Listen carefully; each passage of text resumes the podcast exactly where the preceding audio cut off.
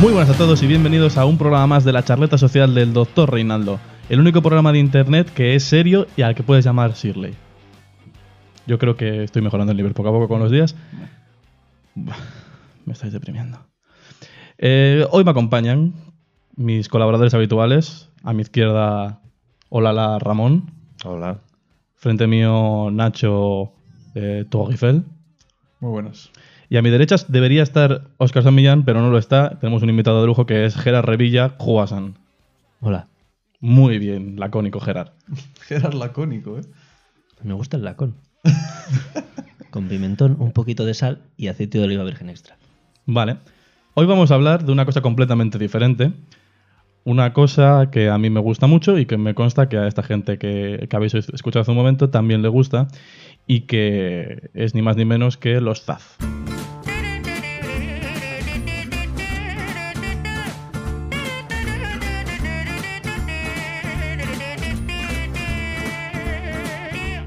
Pero ¿quiénes son los ZAF? Esa es la primera pregunta que tengo y que voy a lanzar al centro de la mesa para quien la quiera coger. O sea, directamente no vas a ni a elegir un interlocutor. No. Y vas a ser tú. Voy a ser yo por hablar, ¿no? Sí. Tenemos que dar por hecho que la gente que nos escucha no tiene ni idea de quiénes son los Zaz o que no se está confundiendo con la cantante francesa. Tú cuéntame como si no supiese qué significa ZAZ. Zaz o ZAZ sería el acrónimo para el grupo de directores, barra escritores, barra productores que serían Jerry Zucker, Jim Abrahams y David Zucker, que todos en esta mesa conocemos, pero quizá alguien que ha llegado a este podcast buscando Zaz, la cantante francesa, pues no sabía quiénes eran. Estos directores americanos nacidos en Milwaukee y que se juntaron para hacer algunas de las mejores películas de humor absurdo de, de la historia y que fueron incluso semicreadores de un género, ¿no? Que serían las spoof movie. No sé. He dicho lo- semicreadores. Me lo estás preguntando. Yo te he hecho una pregunta y me has contestado con una pregunta. Me parece que está muy feo eso. Bueno, esto es la radio. Como lo has dejado en el aire, yo voy a decir que sí. Que sí que. Que sí son creadores de un género como las spoof movies. Y para los que no sepan mucho inglés, creo que son películas de parodias. Películas que parodian Parodian otras películas o otros géneros. más serias, ¿no? O series en general. Como eh, las películas que nosotros en España conocemos como Como Puedas. O las películas que habréis conocido que acaban en movie. Eso es. ¿Y cómo llegaron estos tíos a, a hacer este género? ¿Cómo llegaron a, a ser lo que son? Y me miras a mí otra vez. Y te miro a ti otra vez porque te tengo enfrente. Es que también Sí. te- estás teniendo Pasa un afán de siempre. protagonismo innecesario. Casi siempre lo mismo. Eh, yo os puedo decir lo que sé, que es que estos eh, señores empezaron en la universidad haciendo, bueno, probablemente irían al club audiovisual, El club de audiovisuales, sí. que es una cosa que hablábamos antes Gerard y yo. y llevarían gorritas. Exacto, AV Club, pondrían la gorra. Entonces empezarían allí probablemente a... Bueno, ellos... Mucha gente sabe que empezaron con una compañía de teatro que se llamaba Kentucky Fried Theater y que básicamente se dedicaban a hacer spoof, a hacer parodias de, de- de anuncios o de escenas de películas que ellos conocían y lo hacían en el teatro. Entonces, a partir de aquí, ellos empezaron a girar con esta... Aquí habría un gajo. Empezaron a girar con este con esta obra de teatro y se fueron a Los Ángeles. Y allí es donde digamos que les vieron y les, bueno, pues, lograron al final hacer la película más o menos relacionada con lo que con lo que había en las obras de teatro. Es verdad que esta- estos grupos de teatro son como muy habituales ¿no? en, en los college, en los colleges americanos y, y de, de- grupos de teatro de, de comedia, ¿no? Y que se eh, trabaja mucho el género de la comedia desde la propia institución que, que apoya y que fomenta que se generen este tipo de grupos y este tipo de- de trabajos destinados a la comedia y al humor que pues no sé, puede que aquí estemos un poco faltos de eso y que por eso no se genere algo de este estilo con tanta facilidad, ¿no? Mm. sí no solo de stand up sino también lo que son estos tipos de grupos de obras de teatro bueno de de no sé cómo se llama en castellano y en inglés tampoco así que tengo un problema Sketches. Puedes hacer Sí, eso es. haz, mimo, sketches. ¿Eh? haz mimo que en la radio funciona muy bien. Sí, eso, obras de sketches relacionadas con, con Los. Monty Python también tuvieron un poco un, un desarrollo parecido, que ellos lo que hacían era pues, pues gracietas en el club de la universidad y que no recuerdo ahora mismo qué universidades británicas eran, pero que incluso llegaban a hacer giras con, con sus obras, giras mundiales por el mundo. Creo recordar que eran Oxford y Cambridge. Oxford y, Oxford y Cambridge. ¿Y Terry Gilliam? Terry Gilliam eh, también. Terry Gilliam tenía mucha destreza con las, con las tijeritas. Sí, le encantaba Art Attack. El, el precursor de Art Attack. Pero bueno, esos son otros derroteros que no vienen al caso. A pesar de que es innegable, si cuando vemos la obra de los Zucker, de los Staff, que, el- que están muy inspirados, yo creo, en, en los Python. Pero no solo en los Python. En- de, ¿De dónde viene? O sea, digamos, ¿qué había antes? El spoof, el spoof, el género spoof. eh, tú decías, Nacho, que eran casi inventores. Sí, Evidentemente claro. es porque había cosas antes. Claro. Ramón, ¿qué había antes? Que estás aquí callado, sentado. Oh. Eh, Nosotros no queremos oyentes en la mesa. ¿Que, que había antes de qué? Hombre, es que si no estamos atentos, No, no estaba. A ver, dime. ¿qué había antes de los Zaz? En el género spoof, en la parodia, en la comedia. En la comedia de, de parodia. ¿De parodia? Ni idea. ¿Qué había? Pues no sé. Es que te lo he preguntado él a ti. ¿Qué te voy a preguntar? ¿Nada? Sí, sí, había, hombre. Sí, Había que- campo. Todo antes era Eran naranjos. ¿De parodia? Sí, había cosas de... De hecho, Mel Brooks es anterior a, a los Tucker. Y Mel Brooks Pero- ya había hecho muchas películas de spoof, como Sillas de Montar Calientes. Había hecho Silent Movie. O sea, ya había una movie Sí, sí. antes de los Esa Tucker. no la lo ellos. La, la otra sí. Hizo High Anxiety, que era una parodia de las películas de suspense de Hitchcock. Y tampoco la conozco. hizo otra también. Bueno, ¿qué coño? John Frankenstein diría que también es anterior a, a Kentucky Fried Movie. Y bueno, y sin ir más lejos, hemos hablado en este mismo programa ya alguna vez de, de Abbott y Costello. También. que es un inicio de la parodia dentro de- del mundo de los monstruos, de la Universal, que cogían los propios monstruos que ellos mismos habían creado, bueno, no creado, pero que habían distribuido y, y ensalzado. Y la propia Universal decidió, a los cómicos estos, tomad y haced lo que queréis con ellos. Y no lo hicieron muy bien. Abbott y Costello contra la momia. Abbott y Costello conocen al jovencito Frankenstein. No, solamente a Frankenstein. Abbott y Costello contra el hombre lobo. Tam- También contarás a la de jovencito Frankenstein, ¿no? O ya lo has ¿Eh? dicho. Eh, sí, la he contado. Lo que pasa es que yo creo que todas estas eh, películas que yo he dicho de Mel Brooks eran todas anteriores a, a Kentucky Fried Movie. Sí. Entonces, claro, y estos son parodias, al final.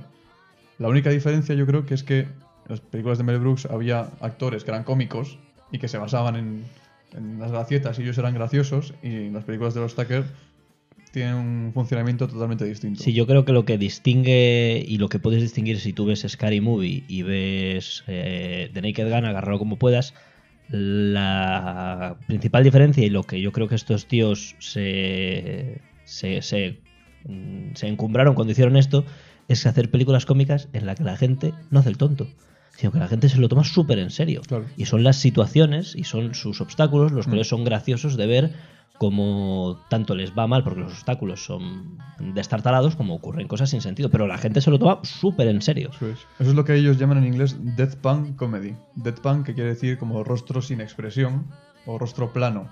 Porque, bueno, pues todos recordamos, o sea, cuando decimos esto, a Leslie Nielsen.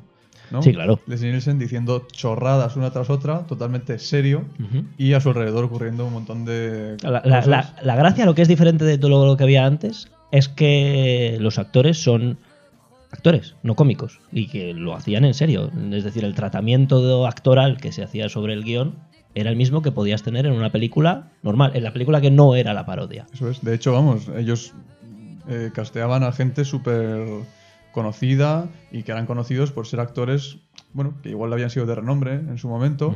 Pues Donald Sutherland sale haciendo un cameo en, en su primera película y luego aterriza como puedas. Robert Hayes, Lloyd Bridges Joy Bridges, sí. y, bueno, Lloyd Bridges, ¿a quién se le habría imaginado, no? Que hubiera estado ahí. Pero sin ir más lejos y no ya no llegando al nivel de contratar eso a, digamos, estrellas de su generación, los Monty Python ya hacían esto, ya hacían estas películas en las que se interpretaba completamente serio, toda la acción era seria, por así decir, o sea, la acción no, sino el acting, y todo lo que pasaba era lo que hacía que fuese gracioso. La situación Mm. convertía gracioso al personaje y no el personaje gracioso a la situación. Que es un poco, yo creo, la diferencia que había entre las películas que dices tú de Mel Brooks y Abbott y Costello, que son personajes haciendo el idiota, con estas películas. Que el- por eso digo que yo creo que los Monty, de los Monty Python heredan mucho. quizá el- los Monty Python hacían algo como más elevado en el sentido intelectual, como buscando algo más de desarrollo. buenas tetas, dices. Sí, no, eran, no buscaban tanto el humor escatológico, no buscaban, eh, digamos, no tanto sino las referencias mismamente. Los, los Monty Python hacen películas en las que, o sea, gags en los que están hablando de Karl Marx, de el- el ilustri- el- la ilustración, de, Mm. de cuadros impresionistas. Y el- con los Taz no vas a ver nunca esto. Se quedan en un nivel mucho más popular, una referencia mucho más baja que todo el mundo tiene acceso. También es un poco la diferencia entre unos británicos, otros americanos Sí, y que vienen de exacto. mundos bastante diferentes, sobre todo en esa época. Eso es. Pero bueno, creo que también es. Bueno, o al menos yo lo he visto mucho en sus películas. Es fácil de ver la influencia que tienen por parte de los hermanos Marx. En el sentido de que hay muchas locuras alrededor y pasan muchas cosas, hay como muchas capas de acción y, y todas son graciosas, realmente. Unas de una manera y otras de otra. En la manera de los Marx era que. En la manera de los Marx era que todo lo que está pasando en el primer plano es gracioso, en el segundo plano también es gracioso y en el tercero también es gracioso, siendo como una especie de popurrí y un nivel de información que era incluso demasiado para el espectador. Y en los Zucker, sin embargo, en los SAS, tienen como esa primera capa de realmente no está pasando nada, pero el gas está en el fondo. Eso es. Muchas veces, eh, para poder incluir un gag en un momento en el que tienes que explicar algo que es relevante para la trama y, y que necesitas que se diga, porque si no la película no va a funcionar como película, lo que tienes es un tío detrás cayéndose por unas escaleras, tienes el coche de Leslie Nielsen que no ha puesto el freno de mano y se choca contra unos andamios y un tío se cae. Hmm. Entonces te llenas esos, esos espacios en los cuales necesitas explicar ciertas cosas para que avance la narrativa. Pero bueno, alguien se puede caer por detrás. Y hablando de narrativa, también hay una cosa muy interesante por parte de los, eh, de los SAS, que es que utilizan una trama eh, totalmente como excusa para eh, un montón de gags, pero realmente la trama es importante también, porque si no, no en- digamos que no empatizas con los personajes y al final, aunque parezca que no, eso es importante. No, Y la esto- trama es imprescindible, pero. Claro. Bueno, no sé si quieres hablar mucho de esto ahora. Yo Esto lo dejaré de- por un poco más adelante cuando veamos algún ejemplo. Vale, yo que simplemente lo expli- decía porque hay una por el tema de los hermanos Marx también, porque Ujú. eh, a ellos les pasaba una cosa que era parecida, que es que en Sopa de Ganso, que no sé si la habéis visto, una película de los 30, eh, básicamente es como un popurrí de gags, uno tras otro, sin una trama muy consistente. ¿Qué pasó? Que les cogió Irving Thalberg, que era el productor de Metro Goldwyn Mayer, y les dijo, esto no tiene ningún sentido, es muy gracioso, pero a la gente le da igual los personajes. ¿Por qué no os veis conmigo, hacéis una película que tenga un poquito más de trama, metéis chistes también y veréis cómo funciona mucho mejor? ¿Qué pasó? Que hicieron eso, una película, que era una noche en la, en la ópera, con una trama, digamos, un poquito más, pues chico conoce chica, bueno, pues con una cosa un poco más normal, ¿no? Y también metían sus gags. Y fue, pues, vamos, un escándalo de taquilla, lo reventó.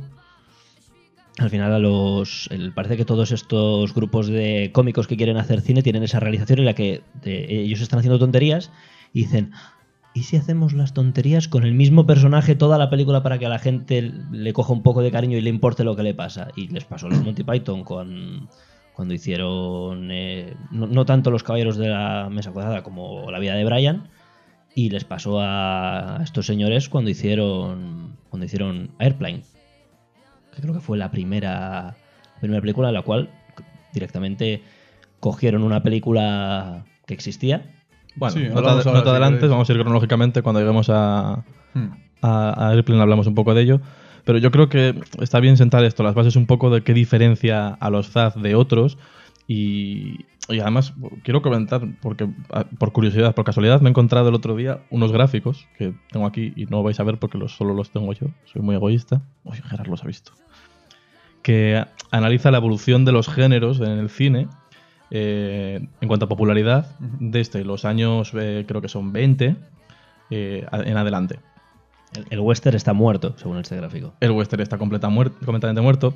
También es verdad que es un gráfico que es un poco engañoso porque si te fijas los porcentajes a los que alcanzan no son los mismos. Por ejemplo, en el thriller el máximo que alcanza es el 10%, el crimen el 15%. Bueno, eh, la cosa es que eh, analiza la popularidad basándose únicamente en el número de títulos que se estrenan al año de cada categoría, de cada de cada de cada, De cada género.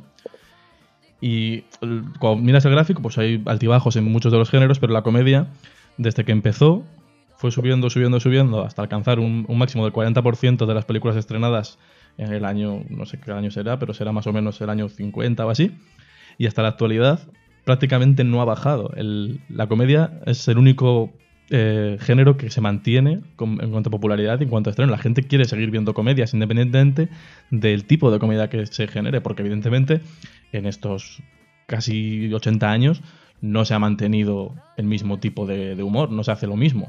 Estamos Sí. hablando de, de Abbott y Costello, de Mel Brooks, y ya están haciendo cosas completamente diferentes. Monty Python ha ido evolucionando un montón. Pero es un poco engañoso ese gráfico, yo creo, en el sentido de que realmente si te pones a dividir como se dividiría en, en la era clásica, solamente había comedia y drama. Tú dentro del drama estás dividiendo en western, estás dividiendo en thriller, estás dividiendo en suspense. Y la comedia, sin embargo, es un género, no, la comedia son muchos géneros también. Pero es una manera de hacer historias. Bueno, pero es que esa forma de analizar entonces valdría para cualquiera, porque musicales, por ejemplo, también son cualquier género. Claro, puede haber de comedia y de drama. Yo distingo tres géneros, un poco siguiendo esta línea. Están- Películas de Denzel Washington. No, Denzel Washington no tiene un género, no lo merece. Eh, están las películas, mm, el 99% de las películas, y luego están, porque funcionan como películas y las valoramos en base a películas, y luego hay dos géneros de películas que se valoran en términos distintos al resto de las películas, que son la comedia y el terror. También se pueden valorar como películas. A lo que voy es, eh, yo no valoro una comedia por el desarrollo de los personajes, la realización, el etalón. No valoro conceptos técnicos que podría valorar eh, tanto narrativamente como técnicamente en, un, en cualquiera de estos géneros que tenemos aquí. La comedia se valora en cuanto a te ha hecho gracia, no te ha hecho gracia. Y el terror se, valora, se valora en cuanto a me dio susto, no me dio susto. Entonces, creo que la comedia es transversal al cine, no es un género del cine y tiene unos, unos parámetros en los que. O sea, la taquilla de una película de comedia no se decide porque la peli sea buena o mala, se decide por si la gente se ríe o no. Entonces, yo creo que hay una pequeña diferencia con respecto a, a los otros géneros. Porque la gente quiere reírse, eso está claro. Y hace no tanto la única manera de, de reírse pues era la televisión o el cine. A día de hoy eso ha cambiado. Pero la gente sigue queriendo reírse. Bueno, también hay chistecitos. También hay chistecitos. ¿Y el teatro qué? ¿Qué tienes que decir del teatro? También se van a reír al teatro, ¿no? Claro. Sí, sí. Ah, ¿pero habías dicho? No. No, no lo había dicho. Mm. Se le fue completamente. No lo había dicho. Y al teatro es a lo que se dedicaban los Zaz cuando llegaron a Los Ángeles. Estaban con su obra de teatro y se fueron de, de Wisconsin, ¿era verdad? De Milwaukee. Milwaukee, eh, hasta lo de Wisconsin. Que está haciendo unos playoffs buenísimos los Milwaukee Bucks. ¿Os lo habéis visto? Háblanos un poco Unos- de... unos playoffs buenísimos. Han quedado primeros de conferencia por primera vez en su historia y no son favoritos para ganar el anillo, pero están haciendo un baloncesto de mucha calidad. Basta de baloncesto. ¿Habéis visto el partido del otro día de la Juve? Maldito. Estábamos hablando de Wisconsin. Estábamos hablando de Milwaukee. Yo estaba hablando de Wisconsin, que está cerca de Milwaukee. Y se fueron los Zaz a Los Ángeles, mm, ya como con la ambición de querer ganar dinero. Y dijeron, vamos a jugárnoslo todo. pre- preferimos ser ratas muertas de hambre en Los Ángeles que estar aquí haciendo lo que seguimos haciendo. Y cuando llegaron allí, eh, que decidieron presentar un, un proyecto de hacer una película a los diferentes estudios. Y a ninguno le gustaba. Y no Y se aquí- deprimieron y siguieron adelante. Ah, pensé que ibas a decir, y aquí se acaba este podcast, junto con su historia. No, ellos siguieron adelante y escribirían al final el guion de lo que acabaría siendo Kentucky Fried Movie. Say, have you seen the carioca? It's not a foxtrot or a polka. It has a little bit of blue rhythm, a blue rhythm that sighs. It has a meter, it has a meter that is tricky. A bit Tenemos a los Zaz en Los Ángeles con una idea, pero sin ningún guion para hacer la película que querían hacer, que era Kentucky Fried Movie. Tras la negativa de muchos estudios que les decían que, no, que, eso, que a nadie le interesaba ver una película de sketches, que eso no podía triunfar, eh, consiguieron engañar, medio engañar a un tío, un inversor inmobiliario, que les decía, yo os pongo pasta para, para la película, pero no me la quiero jugar del todo, hacedme un guion y hablamos. Les, preparó el, guión- les prepararon el guion, un guion, digamos, estándar, y cuando lo vio el tío dijo, uff, esto pinta muy feo, voy a intentar conseguir que gente ponga dinero aparte de mí, pero para ello necesito que me grabéis 10 minutos de película y para tener algo para enseñarlo. Dijeron, vale, perfecto. Se gastaron 35 mil dólares en, grabar 10 minutitos. Así que ojo, unos tíos que llegaban allí sin nada. Y cuando le enseñan los 10 minutitos al primer inversor que les iba a dar la pasta, dijo, "Mm, lo siento, pero esto es una basura, yo esto no puedo, no puedo enseñárselo a nadie, retiro mi dinero también, yo aquí no quiero participar. Pero ellos estaban muy contentos porque habían grabado 10 minutitos de corto y estaban. Decían, esto está genial, esto es graciosísimo, ¿cómo puede ser que no le gusta a nadie?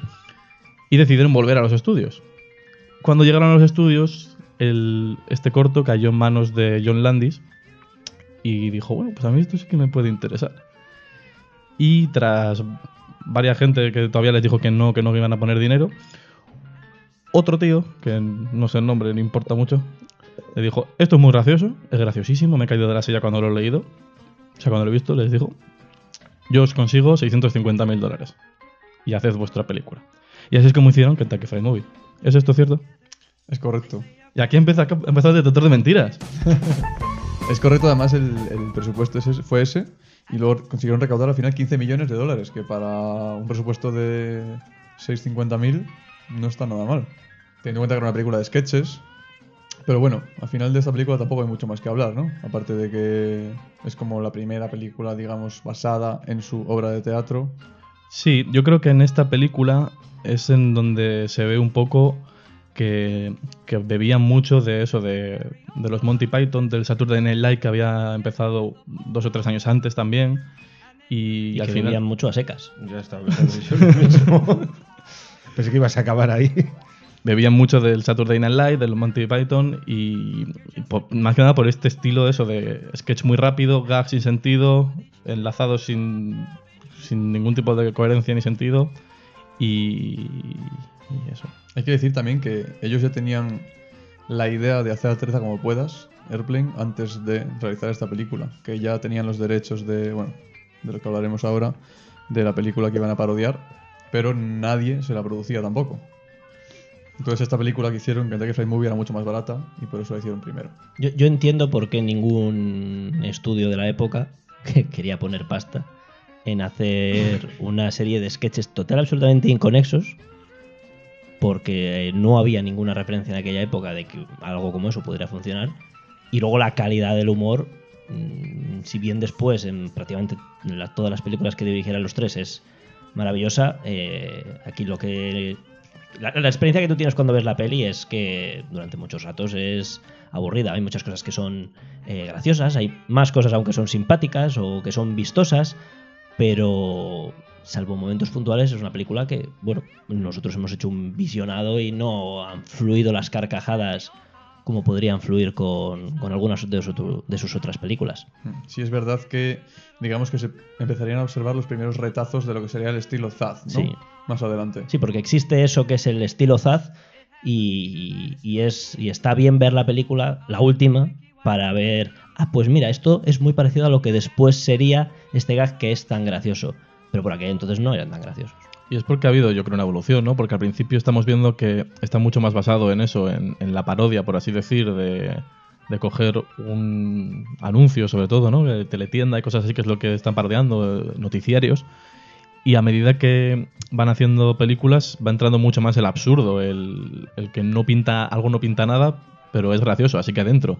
Y es válido, tan válido como cualquier otra cosa. De hecho, es lo que al final acaba siendo su sello, ¿no? La, la- no solo la parodia, sino el absurdo. Es que para mí, su sello no es la parodia. Yo si pienso en ellos, no pienso en la parodia, pienso en gags que son muy inteligentes y que son muy graciosos. Pero la parte a mí que menos me interesa de todo lo que han hecho es la parodia. O sea, la parte de parodia, mm, bueno, está ahí. Ellos eh, la impulsaron en gran parte. Pero los grandes momentos, para mí, que han tenido a lo largo de su carrera, y con grandes momentos me refiero a los mejores gags, y los momentos más graciosos no son parodias, sino es humor genuino suyo que desarrollaron. En base probablemente a premisas de parodia, sí, pero la parodia queda como, bueno, un poquito la excusa. Es que la parodia para ellos es un instrumento nada más. Eso es, el, el- el fin es el, el humor y hacer chistes que sean graciosos. Aquí, por ejemplo, en Kentucky Fried Movie, pues ahí no son tan graciosos los chistes como vendrían a serlo después. Es más gracioso según avanza la película y se mete, digamos, en lo que es la parodia de, la, de Operación Dragón, ¿no?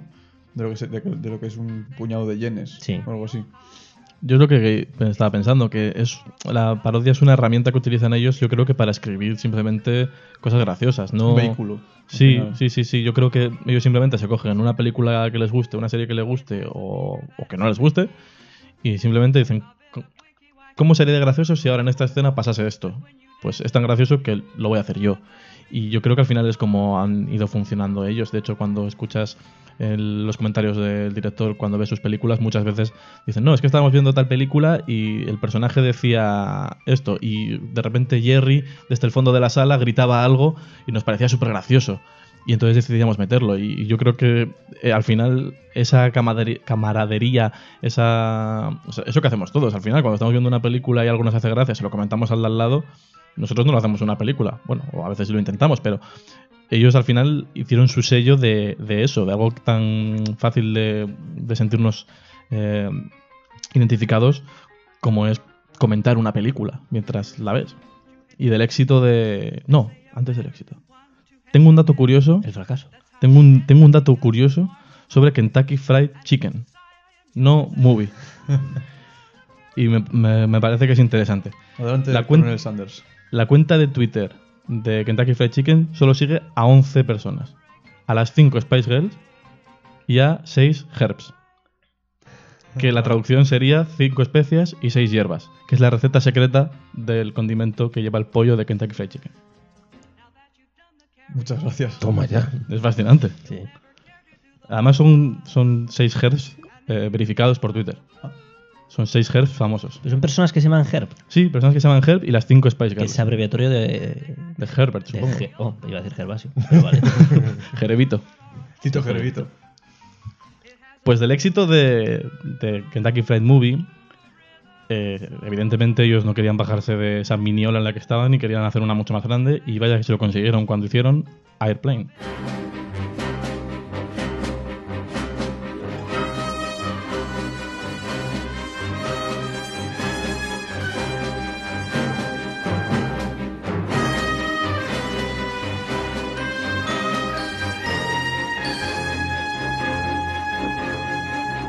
Tengo a dos personas en la mesa que están como locas por hablar de cómo se empezó a forjar Airplane. Así que os dejaré que os peleéis a muerte, Gerard y Nacho, y allá vosotros. Hazlo tú, Nacho. Pelearse a muerte. Sí, tú, pero contigo mismo. Así que Gerard, cuéntanoslo. Que Nacho va a morir. Yo lo voy a contar de una manera muy esquemática. Y es que básicamente compraron los derechos de una película que se llamaba Código. Zero Hour. Ahora Zero Hour, hora cero. Código cero, creo que era. Código cero igual era. Bueno, compraron los derechos de una película y básicamente lo que hicieron fue añadirle chistecitos. Mm. Copiaron básicamente el 80% del guion. Pero añadieron chistecitos. Añadieron, básicamente, yo me imagino que el proceso creativo sería algo muy parecido a consumir drogas y ver la peli tantas veces como fuera necesaria hasta que no hubiera una cantidad de gags eh, lo suficientemente grande como para hacer una, una película a partir de eso. ¿Qué pasaría si en este momento pasara esto? Sí, y si, y si- ah, y, y- y el, y el personaje este ha entrado a la cabina, ¿qué, qué os parece si vuelve a entrar? Tres veces más. Más o menos así sería el, el- el proceso como yo lo imagino, que igual no era así. El, persona, el personaje no, la película se llama Zero Hour. Zero, Zero Hour. Zero Pues yo siempre pensé que era de Aeropuerto 75. la- Es porque luego cogieron muchos elementos de, de la saga Aeropuerto y, y de Aeropuerto 75 y de, y de todas las películas de catástrofes aéreas. Y a mí lo que me parece curioso es que, eh, bueno, ellos estaban grabando en, en- en el vídeo los anuncios para que, que pensaban parodiar, bueno, dejaban la- por la noche grabando el vídeo. Y al día siguiente, cuando fueron a revisar lo que habían grabado para empezar a escribir sketches, vieron que se había grabado esta película. Y les hizo mucha gracia la idea de parodiarla. Y cuando decidieron comprar los derechos no fue tanto por parodiarla, sino porque ellos no tenían absolutamente ni idea de cómo se escribía una película, de cómo se hacía un guion y de cómo se dirigía. Entonces ellos dijeron, compramos los derechos y copiamos tal cual todo, para que tenga coherencia, para que tenga un desarrollo de los personajes. Y, y- yo creo que lo que hicieron fue exactamente eso, diciendo, "Tenem- teniendo ya la base de la película eh, tal y como está hecha, hacemos lo que decía Gerard. Vamos a meter los chistes. De hecho, comentan ellos cómo, cómo desarrollaron todo el gag del, piloto con el niño. Que decían que estaba el niño, la escena en la película en Zero Hour, pasa de verdad que el niño llega a la cabina y el piloto le pregunta, ¿has estado alguna vez en un avión? Y le entrega el juguete, el avión de ¿Has juguete. estado alguna vez en una cabina? de ¿Has avión? estado en una cabina? gracioso porque en inglés es cockpit. Y dice, que también hay como una... hay chistecito ahí. Claro. y dice, no, no he estado nunca. Y entonces dicen que uno de ellos dijo, sería muy gracioso que le preguntase que si alguna vez ha visto una polla. y otro de ellos dijo, sería muy gracioso, pero evidentemente no podemos meter eso. Pero vale, ¿cómo podemos meter este chiste sin decir la palabra polla? Y entonces empezaron a hacer todas las preguntas que luego salen en la película. Entonces, al final es el proceso que decías tú, Gerard, este de, eso, de estar con los amigos viendo la película y diciendo, ¿cómo puedo hacer esto gracioso? Sí, además es que con, esta triquiñuela de, comprar los derechos de una película, se ahorraron, se ahorraron todo lo que no sabían hacer. O sea, toda esa parte que ellos no tenían mucha idea de hacerlo, y estaba claro que no tenían mucha idea porque venían de hacer Kentucky Fried Movie, que en ese apartado era una película horripilante, muy graciosa en ciertos momentos, pero horripilante en ese apartado, pues esa parte dijeron, bueno, en vez de aprender cómo hacerlo bien, lo vamos a copiar. Y vaya que sí le salió bien. Sí, porque ¿cuánto recaudó Nacho? Pues 3,5 millones de euros fue lo que costó esta película en comparación a los 650.000 que había costado Kentucky Fried Movie. Hablamos de 650 mil dólares. Sí, correcto. Y hablamos de que recaudó solamente en Estados Unidos 83 millones de, de dólares. De los antiguos dólares. De los antiguos dólares. Además, de los antiguos de verdad. Que la inflación, bueno, habría que hacer el cálculo. Pero eso solamente en Estados Unidos. Mm, Esta película en el resto del mundo funcionó muy, pero que muy bien. A pesar de que, mm, claro, tienes que ver la versión original para apreciarla al 100%. Sí. Hablaremos de eso cuando lleguemos a Top Secret, que creo que está más dañada por, por esto. Hmm. Ramón, ¿te gusta Aterriza como puedas? A ti te lo digo Aterriza como puedas porque sé que a ti lo que te gusta es que te diga el nombre traducido. Pues hombre, sí. No creo que todo el mundo que escuche esto mm, las vea en inglés. No. Es correcto, que no todo el mundo. Pues hay que utilizar los nombres, aunque sean más cutres. Bueno, somos los dos. Malas traducciones. Yo, yo en mis notas tengo apuntados los los dos. Bueno, los dos, me da igual. ¿Te gusta Aterriza como puedas? Sí, Uy. pero no es la que más. No te estaba viendo muy convencido. Es más, me hace más gracia incluso la segunda, tal vez. Eso es sacrilegio y tenemos que echarte de este podcast. Bueno, pues nada, tío. Vuelve, vuelve. Vaya. Vuelvo. bueno, no sé. Hay partes que sí me gustan, pero Yo estoy en las mismas. En, en general me gusta, me, me hace mucha gracia, pero no es la que me vuelve loco. Tiene cosas, tiene algunos de los mejores gags, pero en, en general yo creo que no es la que más gracia me hace. Un poco atendiendo al criterio de valorar comedia, que no, no valorándola como una película, porque valorando como una película, la película sí es robusta, es tan robusta que habían comprado otra película que ya lo era, entonces ahí no hay tu tía, sino que a nivel de los gags. Y yo creo que en gran parte es por una cuestión de, de ritmo. Y es una cosa que ellos irían desarrollando, que es el ritmo de la comedia, el tiempo entre un gag y el otro. En esta película es un poco largo a veces. Hay veces que, bueno, que, que- que te tiras un rato sin ver un gag y pierdes un poquito ese tono de, de aquí hemos venido a partirnos el ojete. Sí, nos tienen acostumbrados ya un poco más adelante en sus películas a que no haya descanso, ¿no? Entre risas. Eso es un ritmo más, más frenético. Pero el problema del ritmo que tiene esta película es que ellos la... La copiaron. No, no, no, no, no, en absoluto. El problema es que la cortaron. O sea, que fueron. Ellos tenían cuatro horas de metraje de, de esta película. Pero fueron cortando. Los chistes de pedos fuera. No, de hecho son los que más hay. Es verdad, hay un montón. Fueron cortando en, en visionados de, de test. Fueron poniéndose a la gente en universidades. Ellos cuando hacían el- iban haciendo su show, porque seguían haciéndolo, y ponían la, la película. Y cuando la gente se reía, lo marcaban en su cuadernito diciendo: en el minuto tanto la gente se ríe. Y cuando, deci- cuando ya la gente lleva X tiempo sin reír, decían, oh, este cacho fuera. Entonces al final el problema que generaron es que estaban haciendo una película al gusto de un público en concreto, en vez de hacer una película que ellos considerasen que estaba bien. Mm. Y entonces al final lo que ha pasado es eso, pues que hay muchos momentos que tienen chistes que no son graciosos y que yo creo que vienen muy dados de esto, porque al final hay muchos momentos que son un gag, no avanza la historia, te cuentan, te cuelan otro gag y al final igual es porque esos gags en, en ese público le- les funcionó cuando lo pusieron en la representación, pero que ahora no funciona de ninguna manera. Bueno, y no ahora, sino en el momento del estreno mismamente. Y si no funciona, ¿por qué es por lo que no funciona? Os quiero preguntar. O sea, ¿por qué no? ¿Por qué funciona también eh, este tipo de humor en comparación con el que estaban haciendo en eh, la anterior? Voy a formular la pregunta, ¿no? Porque estoy haciéndolo fatal. Yo si quieres... Si sí, quieres- por favor. Si quieres la sea lo a- que sea. ¿Por qué es más graciosa esta película que Kentucky Fried Movie? Gracias. Eso podría valerte. Gracias. Yo, No sé por qué viene Sammy. yo creo que yo creo que hay una hay una cosa que hay un elemento que no hace que las películas sean más graciosas, pero hace que las películas no sean menos graciosas, que es eh, la narrativa. La narrativa y el mantener un cierto grado de interés es lo que yo creo que diferencia, porque la diferencia entre una película de sketches y una película en la que has metido sketches en una historia es que te sigue interesando la historia. El problema de la, que encontramos en Kentucky Fried Movie es que, bueno, vamos saltando de personajes de unos a otros, al final acabamos perdiendo un poquito de interés porque esa gente nos da igual.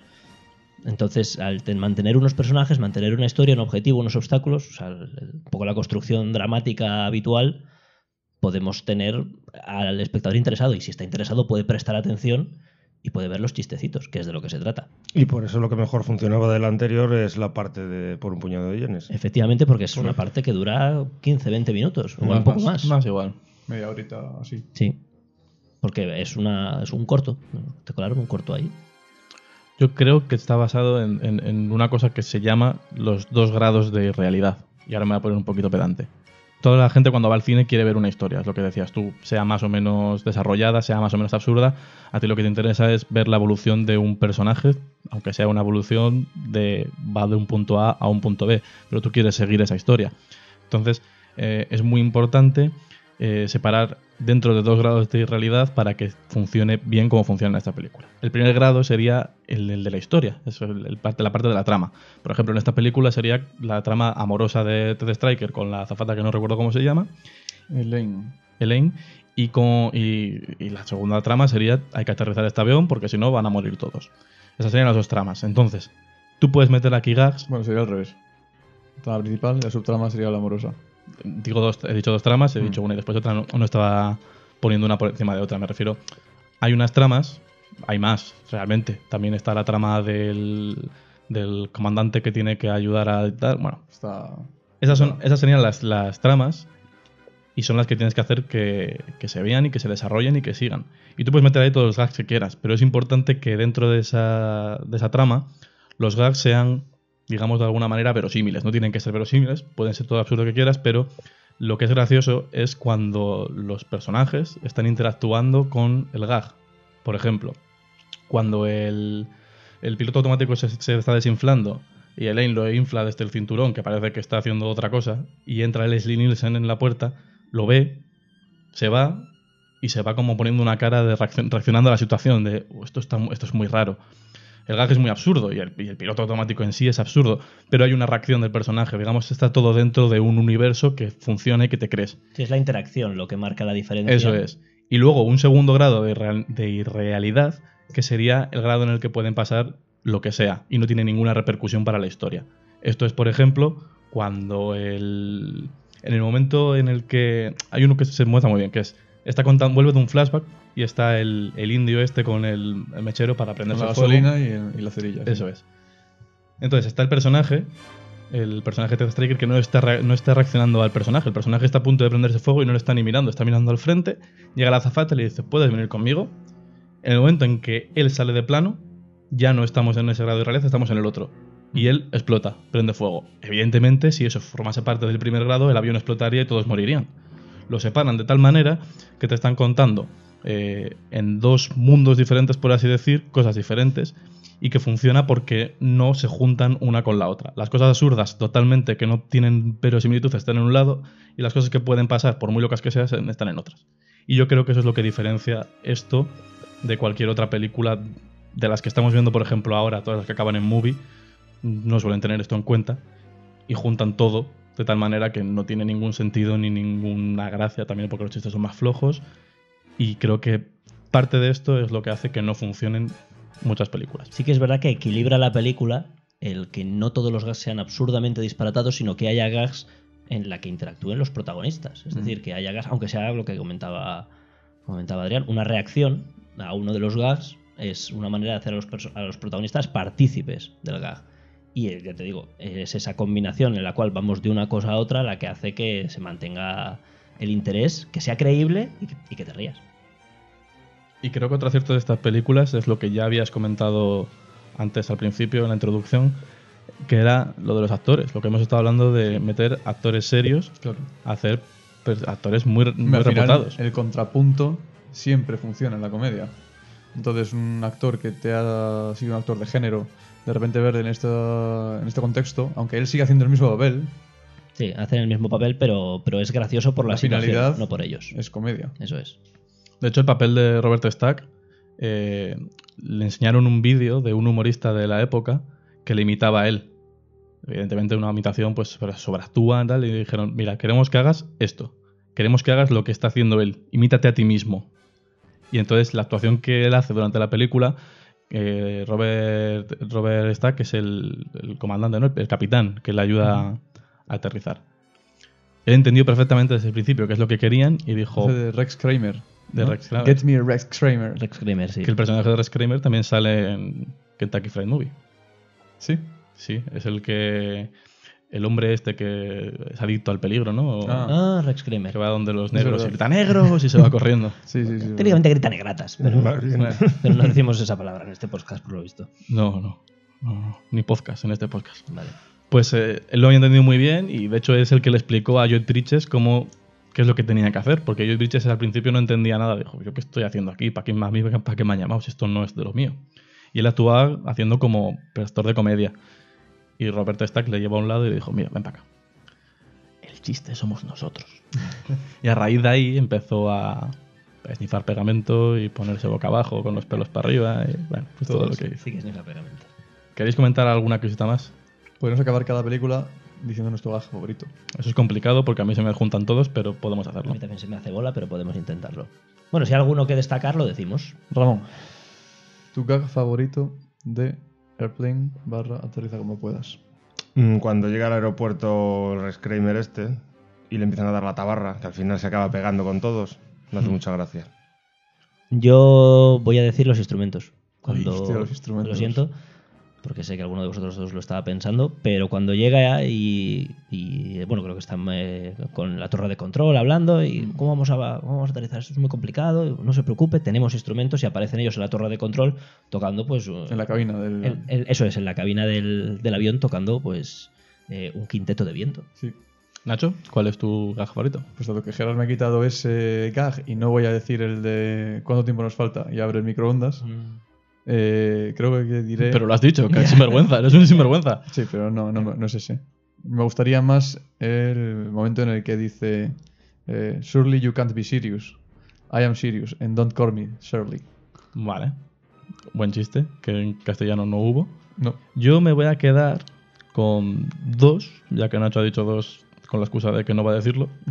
Voy a decir uno, que es el de el de la fila para pegar a, a la, a la mujer histérica.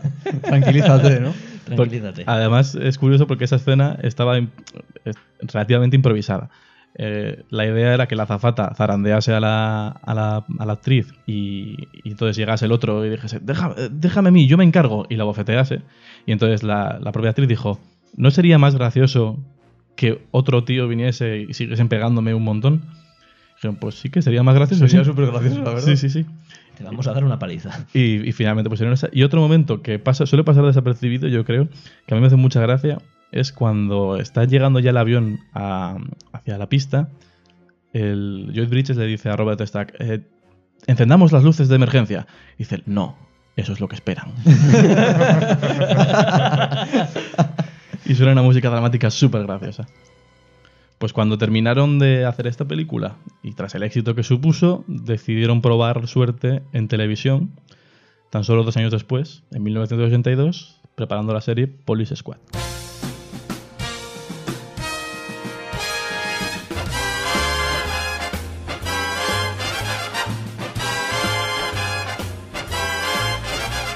Bueno, pues en 1982, como bien hemos dicho, una serie muy cortita de seis capítulos que sería la precursora de otra cosa, que ya veremos luego. Una de las mejores series de televisión que he visto, sin duda. Y eso que tiene ya muchos años. Es una serie viejuna que presume de estar en color, que lo dice en la intro. Sí. In color. In color. Es el primer gag de la serie, Sí, el incolor. sí, sí. Porque evidentemente en 1982 Había- estaba el color un poquito superado ya. Había años de color, sí. In color.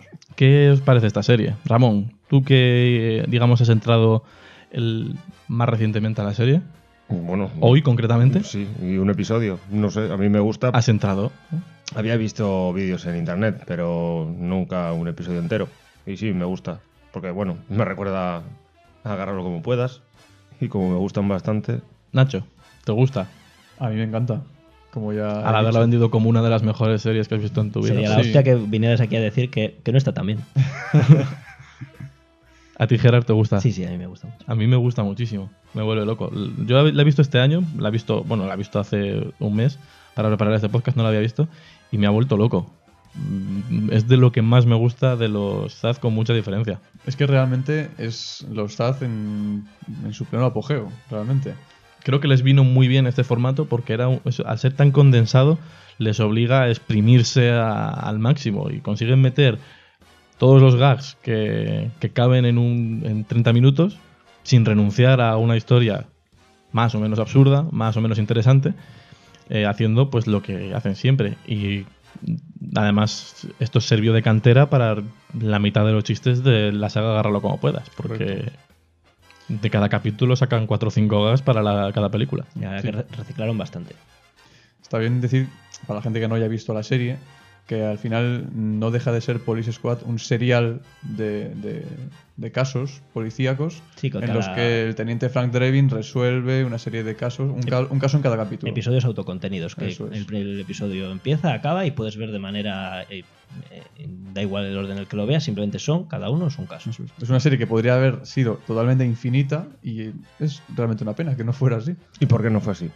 La ABC la canceló porque decía que era una serie que requería, requería demasiada atención. Tenía que estar muy atento para, para poder disfrutarla. Porque te perdías los chistecitos si Y la- fumando. Y la crítica de la época, las revistas de la época, eh, anun- anunciaron la cancelación como eh, la ABC pone la peor eh, excusa de la historia para cancelar una serie.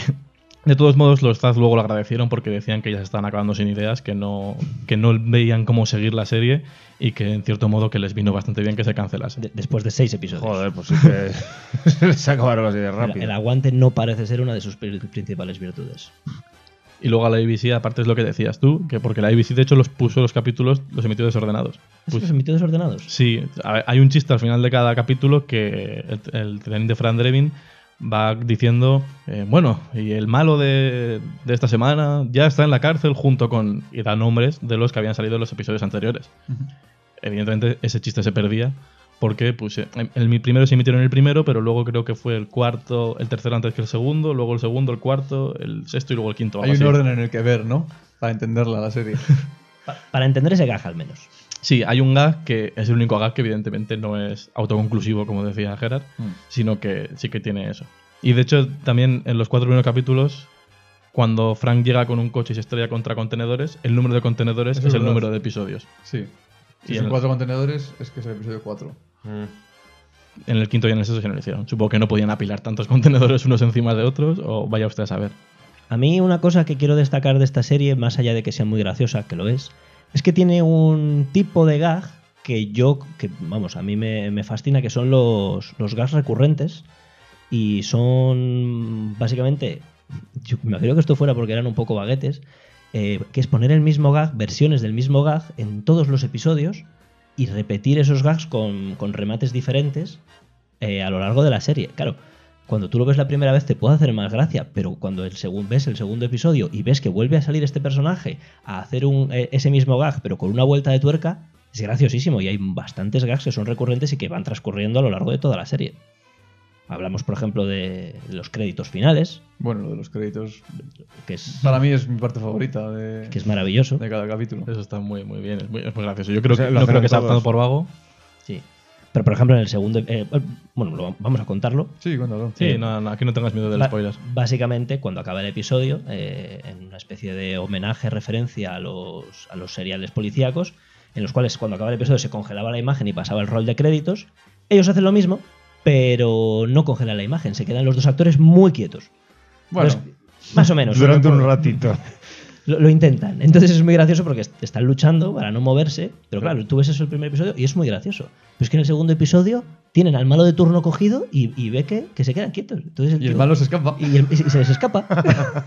Entonces, claro, lo que estás haciendo es voy a, voy, a, voy, a, voy a hacer seis iteraciones de este gag, voy a contar este gag seis veces, cada uno con una vuelta de tuerca distinta. Entonces es una cosa que a mí me, me apasiona porque, porque exploras muchas posibilidades del mismo chiste. Mm. Y a los, a los SAS les gusta mucho jugar con lo que es eh, la puesta en escena, el metacine. En este caso, pues eso, usan el. Oh, se han congelado porque son los créditos. Aprovecharé para escaparme. Sí. Pues mira, esto me ha dado una idea, aparte de la que has comentado tú antes, Nacho, que es, como Ramón no ha visto la serie entera, bueno, pues que nos diga un gag de la primera, del primer capítulo que sea su favorito de esta serie. Pero vosotros dos, quiero que me digáis también cuál es vuestro gag de cierre final, de créditos final, favorito. Yo tengo que decir que la serie entera la vi hace un año y pico y para este. Pues haz memoria, He amigo. visionado solamente dos. De cierre. Sí, De los dos que he revisionado, el segundo sin duda, vamos. el Mucho segundo es en el que, que comentaba Gerardo, ¿no? El que se Sí. fuga. A, a mí es el que más gracia me hace, que el malo se escape. A mí me hace mucha gracia en el que el, el compañero, que no, Norbert, Norbert, que se llama igual que en la. Se llama Norbert, ¿no? Igual que en la película. Se- el, Norbert es OJ Simpson. En la película sí, en la pero en la serie- también se llama Norbert. Se llama Norbert, sí. El personaje de. Nor- Cuando se quedan congelados, el personaje de Norbert llega, los ve congelados y él intenta congelarse también. y co- coge una posición, pero no le gusta, se cambia, coge otra, luego se pone con el teléfono, luego como con unos papeles y va cambiando de posición y a mí me hace mucha gracia. Ahora, Ramón, ¿cuál es tu gag favorito de la serie que has visto hace 55 minutos? Lo de señor Twice. Juegas fuerte. Mm, Sí.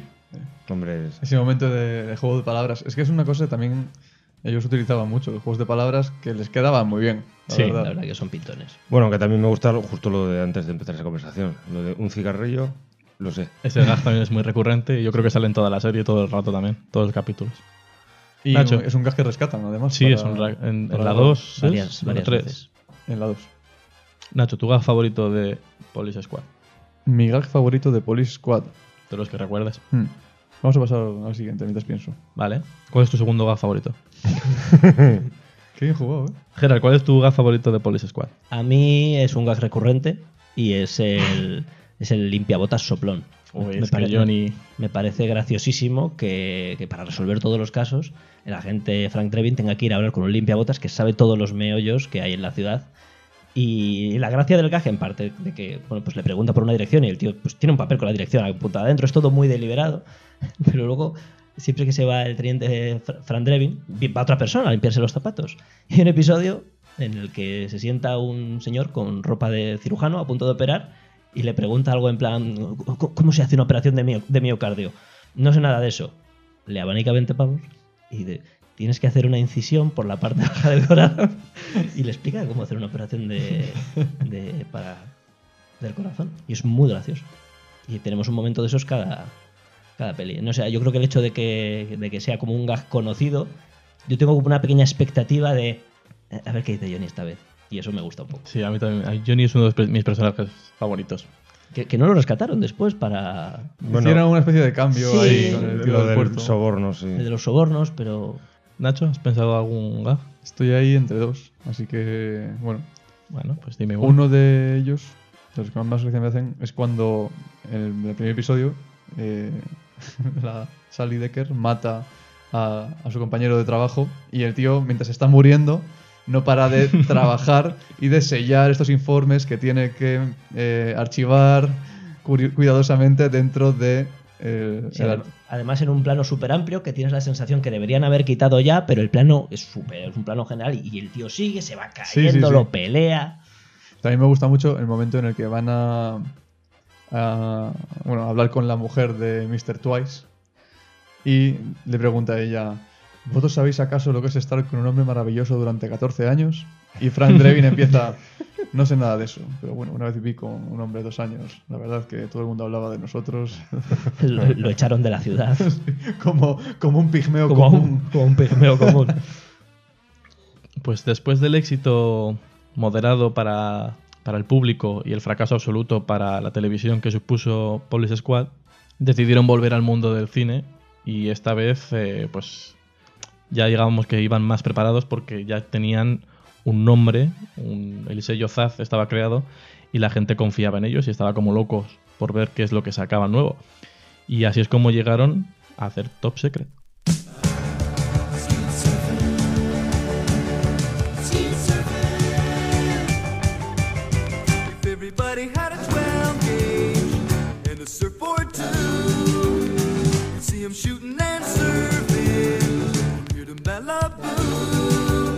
1984, Alemania del Este, nazis.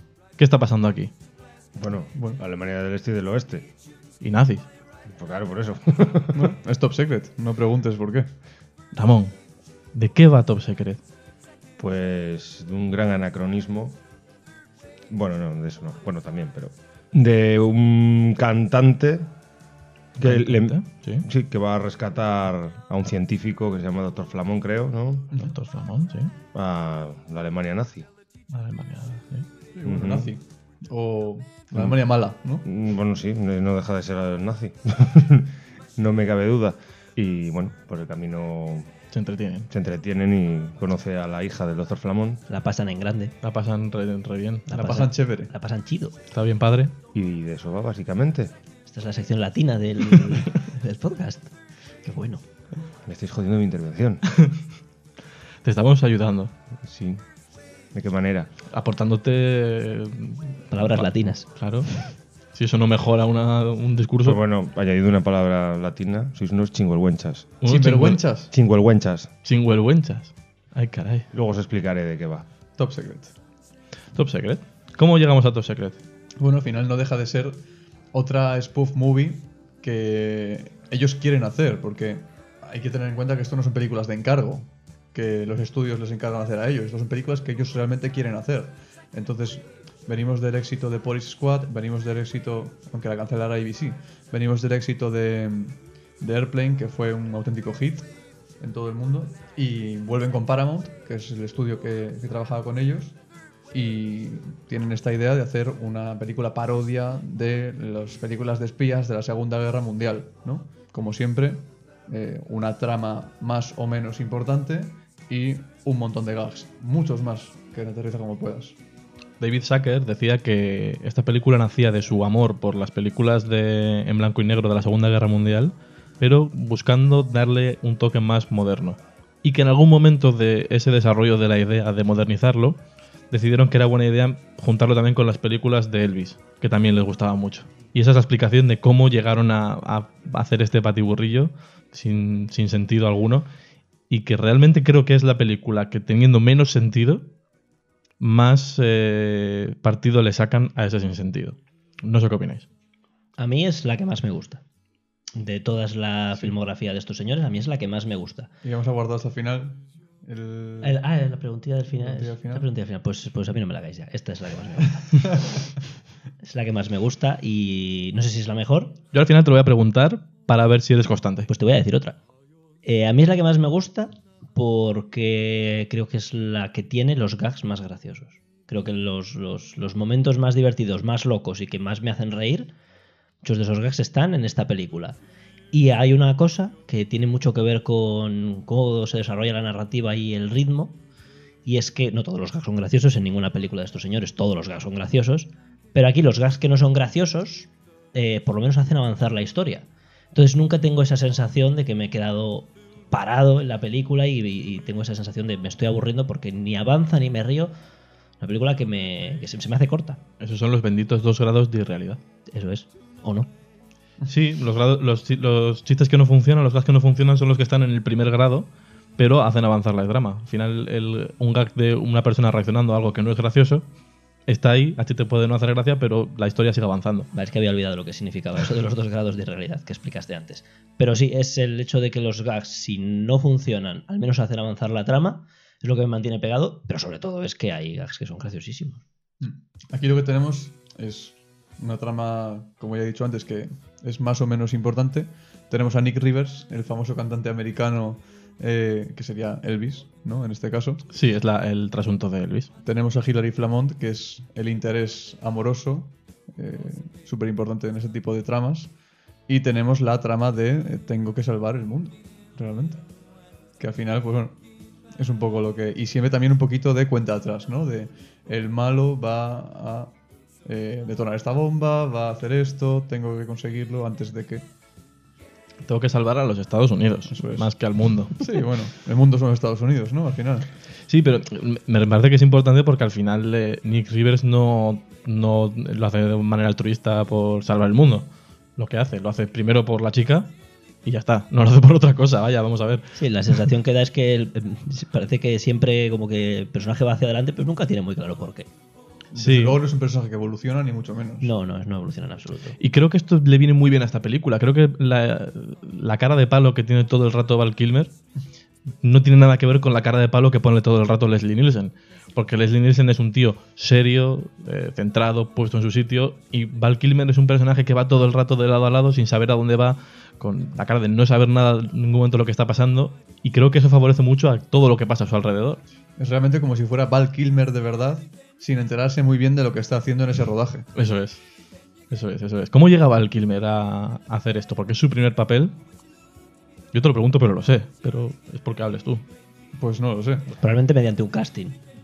Pues no, la verdad es que fue porque era. el- el- su papá es un señor adinerado y le compró el, el personaje. Se enteró de que esta gente iba a hacer una película y dijo: Pues metes al chaval este mío. Y así es como, como entró en el cine. Y ya está, la verdad es que no tiene mucho más. Solo os preguntaba por, No. por qué es que a mí Val Kilmer no me cae muy bien y pues echar un poco de mierda encima. Porque tenía dinero. ¿Quieres, quieres eh, resumir toda su carrera? que- ¿Pero por qué no dar- te cae bien? darle un poco de A mí valor es que. Val Kilmer no me cae bien. Joder, si unos años después hizo Willow. Sí, sí. Sí, no me cae bien, ¿eh? Y lo hizo Hit. Sí, sí. Hizo. Batman Forever. Sí, sí. hizo- Bueno, a ver. A mí me gusta ¿Tú que... quieres que me guste o que no me guste Val Kilmer? A mí me gusta que Val Kilmer parece que... esto no tiene nada que ver con la película, es una sensación que tengo yo, pero... La sensación que tengo es que no, no se lo está pasando muy bien cuando estaba rodando. La sensación que tengo es que está un poco... "Joder, ¿Qué cojones hago aquí? Y eso me, hace gracia. Ya desde un punto de vista más allá de que los hagas sean graciosos o no, me gusta... Me, hace gracia que, que esté ahí plantado y que tenga... Me, da muy fuerte la sensación de, de que estaba mirando el reloj para ver cuándo se podía ir a su casa. Otra cosa de Val Kilmer curiosa es que en esta película todas las canciones las canta él. Ah, sí. Las canta él. Todas las, las grabaciones están hechas por él. Y de hecho sacaron un disco eh, que creo que fue un- una troleada sí. de los Zaz. Tenía auténticos temazos como How Silly Can You Get, Tutti Frutti. Surfing. On Ruti, sí. Surf, eh, sí, surfing. La versión de Surfing USA, que es, es un deporte en el que hacen surf, surfing. pero. Con escopetas. con escopetas y disparan a, a platos. es Y de repente gracioso. una chica está en la playa tumbada boca abajo, se levanta y hay unos agujeros enormes en la arena, ¿no? Volvemos a los chistes de tetas. Los chistes de tetas. No, no hemos hablado de nada de los chistes de tetas en la filmografía de estos chicos. Que son variados y. Hay un montón de y chistes de tetas. Sí, sí, sí. Hay un montón de chistes de A mí tetas. es lo que menos me gusta de ellos. No es, no es, no es A mí en general su humor es catológico. Tampoco hemos hablado de los tipos de humor que hacen. Pues eso es muy interesante. Pero Podemos- creo que podemos hacerlo al final. Al final yo creo que estaría Y bien. hacemos un pequeño repaso viendo lo que todo lo que hemos visto, que es de lo que... Yo he traído unas notas sobre eso. Yo también, fíjate. He traído unas es que notas. quizás es lo más interesante que, Sí, que se puede analizar, digamos, de, de estos personajes. Vale, pues eh, yo creo que lo dejamos para el final, lo dejamos aquí un pequeño cebito y al final nos sirve también para, para ver un poco cómo han evolucionado, porque no siempre han hecho lo mismo tampoco. Top Secret. Estábamos hablando de Top Secret, estábamos hablando de Val Kilmer. Creo, es que además estaba comentando lo del disco porque creo que fue como una troleada en el que habían sacado un disco, pero que las canciones no eran las que eran y la gente lo compró, se enfadaron, luego lo editaron de verdad. Algo así fue. No, no me quedó muy claro, lo leí hace, hace, no, hace no mucho, pero no, no me quedé con ello. Y en esta película tenemos también a Omar Sharif, Ojo, Omar Sharif. Bueno, Que no- ¿y alguien más? que no es moco de pavo, Y a Peter Cushing. y a Peter Cushing, decir. Peter Cushing. que no es moco de pavo. Pero Omar Sharif tiene un personaje un poquito más grande. Sí, Bueno, no mucho más. Pero más gracioso también. Es más gracioso. Omar Sharif. ¿Quién es este señor, Nacho? ¿Y por qué es tan importante y por qué te ha sorprendido tanto cuando lo he dicho? Sorprendido no, ¿por qué te has No, alegrado tanto? Me ha gustado Omar Sharif al final, pues hablamos de lo, de lo que hablábamos antes, ¿no? No deja de ser un actor eh, considerado serio, que había salido en películas como Lawrence de Arabia y que, era- que tenía un, un rango a nivel mundial. Y de repente le, ca- le- le hacen casting para aparecer en esta película haciendo un personaje de cuatro o cinco secuencias. Y es un- sería un poquito el Leslie Nielsen de, de esta película, ¿no? El- En comparación con Aterriza como puedas. Correcto. En el sentido de que es un personaje al que le pasan cosas alrededor, pero él es serio, él es el espía. Él es, Realmente. él es el espía serio, serio. ¿Y quién es Peter Cushing, Ramón? Pues es un actor inglés conocido por interpretar muchos papeles en películas del Hammer. Como por ejemplo Sherlock Holmes. Como O eh, Van Helsing. Y las de, Fer- las de Frankenstein haciendo de Frankenstein. De, de- vamos, Sí, en un, en un par de ellas, ¿no? No en todas. O en la primera. En tres. ¿En tres? O al menos en dos fijo. Eso seguro. Pero creo que en tres. Vale. Y os pregunto quiénes son esta gente porque a medida que vamos avanzando en la filmografía de los Zaz, vamos viendo que las colaboraciones, los, las estrellas que acuden a ellos son cada vez más grandes y más de nivel mundial. Y es porque esta gente ya ten- empezaba a tener un nombre. Ah, se me olvidaba. Y Star Wars.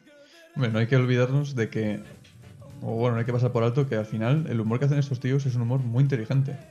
Por mucho que haya tetas de vez en cuando. O sea, el- su humor estaba en el top de la comedia que se podía hacer en esa época. Y fuera parte es un humor que no, no podías encontrar en otro sitio. No había muchos otros sitios donde pudieras ir a ver una película con este tipo de humor. Es que ya no lo hay. No lo, no lo volvió a ver después de ellos, no lo hubo antes y prácticamente no lo hubo durante. durante. Y esto es algo que no sé si puede generar debate o no, pero para mí es un humor que no caduca. Pero sí que es verdad que, es- que he visto mucha gente que dice que revisitando estas películas que no le hacen nada de gracia. Entonces, a vosotros os pregunto, ¿a vosotros os sigue haciendo gracia? ¿Volvéis a ver los mismos chistes y aunque sepáis que viene, lo veis y os reís con estas películas? Yo absolutamente sí. Además, no entiendo por qué, pero sé perfectamente, casi de memoria, lo que va a ocurrir en la siguiente secuencia. Y cuando pasa, me descojono igualmente. ¿Gerard? A mí me pasa con la inmensa mayor parte de los chistes, los que peor me aguantan son los, los chistes que están relacionados con la situación del momento en el que se hace la película. Es decir, los chistes que son más paródicos o más referenciales a elementos de la época, que me imagino que son los- probablemente los chistes que mejor funcionaran cuando lo estrenaran. A mí esos son los que me, pues, supongo que por diferencia generacional o porque son cosas que para mí no, Mm. no tienen ningún peso o importancia, son los chistes que me caen un poco más, Claro. más flojos. O que no entendemos simplemente por... Sí, no tienes la referencia, Por ejemplo, en Aterriza como puedas, hay un momento en el que en el flashback Ted Striker está en, pues encamado en el hospital de, de campaña allí y, y están hablando de los, bueno, pues de los heridos ¿no? que hay en, la, en el hospital. Y en un momento dado, ese no, ese es un capitán que se cree que está en la guerra todavía, ¿no? Y esa, esa es el Melman que cree que ese es el Melman. ¿Y quién es ese? No sabemos, Eso es. nosotros. Eso es. A mí es que el, el problema de los chistes caducos son, son más caducos cuanto más dependientes de su época son. Si tú haces un chiste sobre un actor que está de moda o sobre algo que todo el mundo que está en el cine sabes que va, que va a conocer, bueno, es muy probable que dentro de 20 años ese chiste haya perdido la gracia. Por eso me, me- me- me llama mucho la atención que a estos hombres se les conozca por sus parodias, porque las parodias es algo totalmente dependiente del tiempo en el que son, porque realmente la mayor parte de los gags no son atemporales no dependen de una premisa que tenga que conocer una generación concreta o de que tengas un conocimiento previo de nada. Son cosas que funcionan por sí mismas.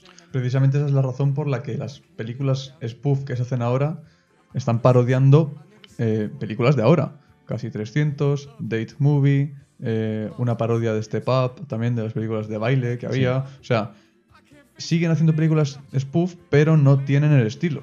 Eso es, no tienen, no tienen esas, no tienen esas bromas buenas, esos, esos gags que son graciosos por sí mismos y que yo creo que es por lo que estos hombres destacaron sobre todo, o por lo que más me llama a mí la atención de ellos, vaya. Es, pero es por, justo por lo que dices, porque al final las, las películas de los Zaz cogen un género y lo parodian, pero no lo parodian como dicen Nacho que hacen ahora. Al final ahora lo que cogen es una película, no, no cogen una película, sino que cogen escenas de películas del mismo género o incluso de diferentes, las mezclan todas en una coctelera, lo agitan y al final lo que tienes es una película hecha de trozos de otras que están simplemente burlándose de esos trozos de película. Sí, es y cultura los Zaz, vomitada. eso es, los Cuando Zaz realmente no las películas eso. son mejores que lo que ellos están haciendo. Efectivamente. Y los Zaz lo que están haciendo es coger una- un género, a veces cogen escenas o elementos de otras películas y lo que hacen es meter un chiste dentro de la escena. No se están burlando de la escena, no están juzgando la escena, no están juzgando la película ni el género, simplemente están metiendo eh, cosas absurdas dentro del género.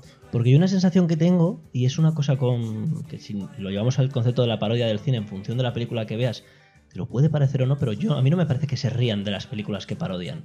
A mí solo me parece que ellos han hecho un proceso de, joder, ¿no sería gracioso si aquí pasara esto? Yo el problema que tengo con, con, pues, con casi 300 o las películas que acaban en Movie Nuevas es que parece que se están riendo de las películas. Pero estas películas no, estas películas simplemente es, joder, imagínate que cogen este guion estos tres chalados y la meten un tropeci- tropecientos chistes. Claro, porque eso, porque no se están riendo de, de ningún género, no están juzgándolo, simplemente están eh, metiendo chistes, metiendo cosas absurdas, metiendo situaciones locas, cosas que no podrían pasar en una película, lo están metiendo dentro de una película.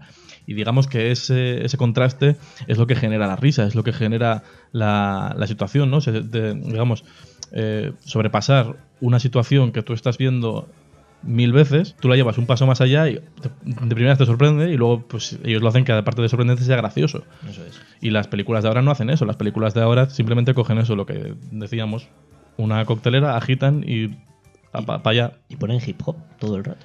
Y ponen mucho hip hop, yo no sé por qué, hay mucho hip hop. Supongo que es la música de moda ahora, el hip hop. Uy, creo que eso ya no está así. ¿eh? Sí. creo que eso ya no es así. Y los, los viejunos. Ramón, la pregunta que le he hecho antes a ellos. Sí. ¿Sí es la respuesta? No recuerdo la pregunta. Que si me siguen haciendo gracia los gags. Igual. Qué bien.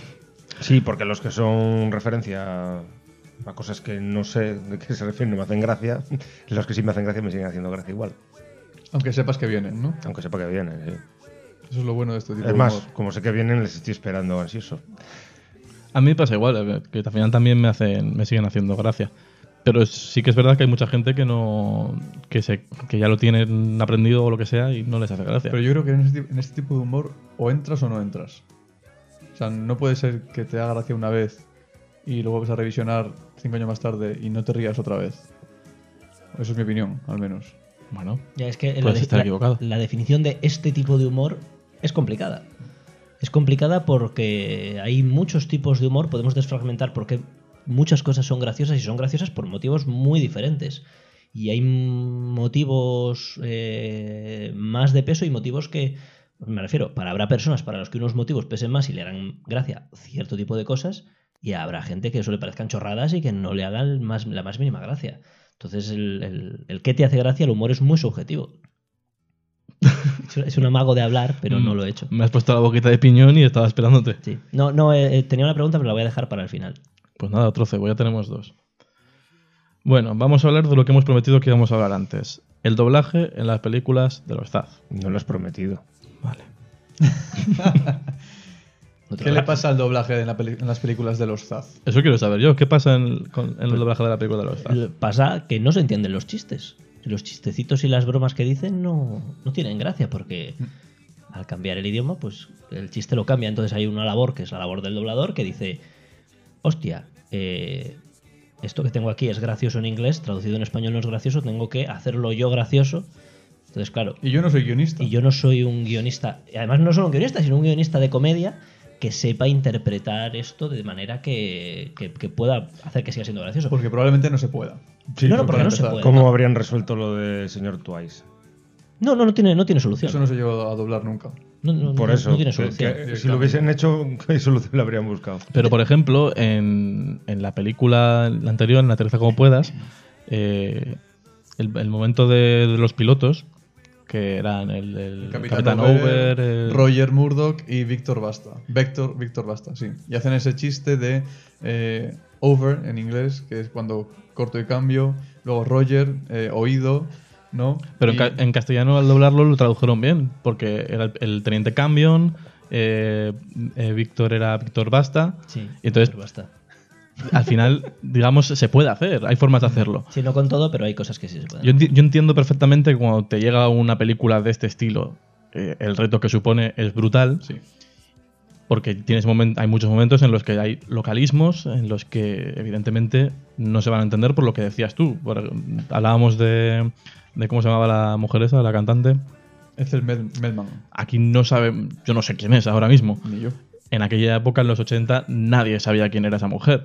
Evidentemente tienes que buscar, algo- no lo hicieron de hecho, pero es un reto, quiero decir. Puedes buscar la opción de, mira, lo dejo como está, que no se entienda, o me invento un nombre y busco un chiste. Sí, que, Oh. que, que no estamos echándole la culpa a los dobladores, en plan, "Joder, le quitasteis la gracia. a Yo no le esto". echo la culpa a veces.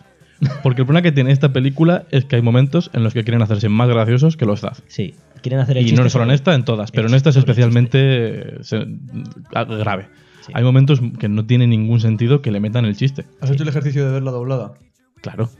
De hecho, he hecho el ejercicio de ver un vídeo que hay en YouTube que os invito a ver a todos, que son tres volúmenes en el que te ponen diferentes gags, la versión en inglés subtitulada en castellano y la versión doblada. ¿A castellano de España?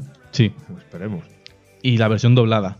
Y, y lo puedes ver y ves la diferencia de que hay chistes- que están totalmente masacrados, sin sentido, que se podían traducir perfectamente sin, sin hacer un chiste extra. Sí, porque a veces el chiste es poner una vocecita o hacer Sí. una interpretación Uy, fuera de tono. El- el- eso el- pasa bastante. El chiste que he dicho yo antes de, de Leslie Nielsen, de Surely You Can't Be Serious, No, ahí optaron por no hacer chiste. directamente no hicieron nada. Ahí dice, no, no sé qué dice, pero como, bueno, eh, eh, hablo en serio y puedes estar seguro, o algo así, ¿sabes? No hacen chiste. Simplemente dicen, bueno, esto es intraducible, pues no lo traducimos.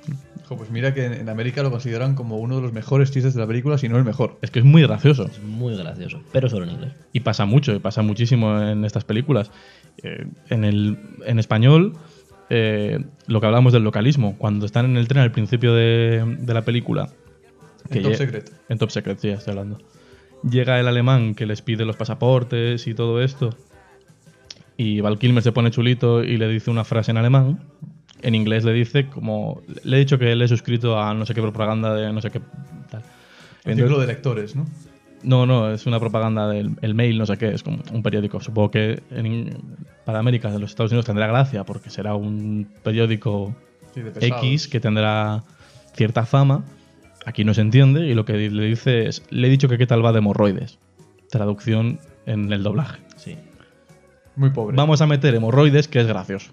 Ya. Podrías haber hecho el mismo chiste que han hecho ellos metiendo un localismo de aquí. Los Simpsons lo hacen constantemente. Los Simpsons cuando tienen un problema de estos, te meten la- el mismo chiste, pero metiendo la referencia de aquí. De- por ejemplo, se me ocurre mucho la cantidad de veces que dicen los Simpsons morcilla de Burgos. Y, joder, te hace gracia porque dices, bueno, pues no, no han cambiado todo el significado de la frase para hacer el chiste. No le he preguntado por las hemorroides, he dicho hemorroides, qué gracioso, porque están en el culo. No, pues se desarrollan un poco, no desarrollan el chiste, sino respetan el desarrollo del chiste. Y ya está, yo ya me, me he soltado mi bilis. Estaba muy enfadado con gusto, esto. ¿eh? Ay, es que me ha enfadado muchísimo esta mierda. ¿Cuál es vuestro gag favorito de Top Secret? Gerard. Eh, mi gag favorito es un gag. Eh, Es, es un gag que sale al principio, es cuando están practicando ese deporte, que no recuerdo cómo se llama en inglés. Skid surfing. Skid surfing, que se dedica básicamente a surfear y hacer tiro al plato a la vez. Entonces, claro, yo lo veo como el paradigma de Estados Unidos en los años 80. Eh, las dos cosas más de moda es, eh, me imagino por aquella época, es eh, el rock, el surf y pegar tiros. Y si puedes hacerlo alrededor de chicas en bikini, pues imagino que eso sea lo que es el sueño americano para ellos. Y me hace mucha gracia el, el- el concepto en sí mismo. No es, no es que haya un momento en el que me ría mucho, es que me río mucho todo el rato. Es que, es que ese tipo de gags es lo que decían hecho que te dejan ver lo inteligentes que son, porque realmente ahí hay, digamos, subtexto. Ahí se puede leer mucho acerca del comportamiento de los Estados Unidos y la actitud de Estados Unidos. Si te pones, si te pones a mirarlo, puedes leer crítica, puedes leer, hay, hay más cosas que simplemente, "Ah, coño, están disparando a cosas en una tabla de surf. No, estás, estás en parte ridiculizando, haciendo una pequeña parodia de la cultura americana del momento y de... O sea, tiene más implicaciones que simplemente que sea gracioso. Y me gusta mucho, pero no, no por las implicaciones, pues me hace gracia. De hecho, es muy gracioso que en, el- en la lista de éxitos que sale mientras suena la canción, los, todos los éxitos que, hay, que hay varios de Nick Rivers, Son todos con skid. todos son de Skid, todo tiene que ver con el tiro al plato. Nacho, ¿cuál es, tu, Skidding with you. ¿cuál es tu, tu momento favorito? Tu gag favorito. ¿Puedo decir cuatro? Ostras, te doy dos. y me estoy arriesgando. Me das dos, vale. Uno sería el momento en el que tienen a Nick Rivers encerrado en la cárcel y le van a llevar a una ejecución, supuestamente. Entonces sale el cura diciendo cosas en latín. y se pone a decir frases, primero que tienen un poco de sentido y luego ya se pone a decir frases hechas en latín. Y nombres propios, Y nombres que, Suenan, propios. que suenan a latín. Eso es. Y de repente pues vemos que realmente al que ejecutan es al cura. Calcula. Con una, con una realización terrible, porque es que la realización es totalmente de, de una película que realmente parece que le van a ejecutar. Tal como está rodado Sí, sí, sí. todo, da el pego y entonces, claro, la, la sorpresa es considerable. Mayúscula. Y el otro, ya que solamente me dejas decir uno, Te he dejado decir dos, no, no te regiverses. Está grabado. Yo es que luego, no me gusta elegir. Es decir, que uno de los gags con los que más me río, y probablemente los habrá mucho mejores en la película, es el caballo que canta. no sé por qué, pero es superior a mí. Ay, qué gracioso es ese caballo. Muy gracioso. Ramón, ¿cuál es tu sketch favorito? Yo también quiero dos. Venga. Gerard, ¿quieres un segundo? No, yo estoy bien. Vale. Eh, uno es cuando el Nigel este, el malo, empieza a contar cómo desapareció de la isla donde estaba con la otra. Y está contando lo que le cogieron y todo esto. Y, y dice ella, ay Dios mío, ¿qué te hicieron el abrazo? Y empieza él a poner gestos, que bueno, yo los puedo hacer aquí, pero nadie me ve.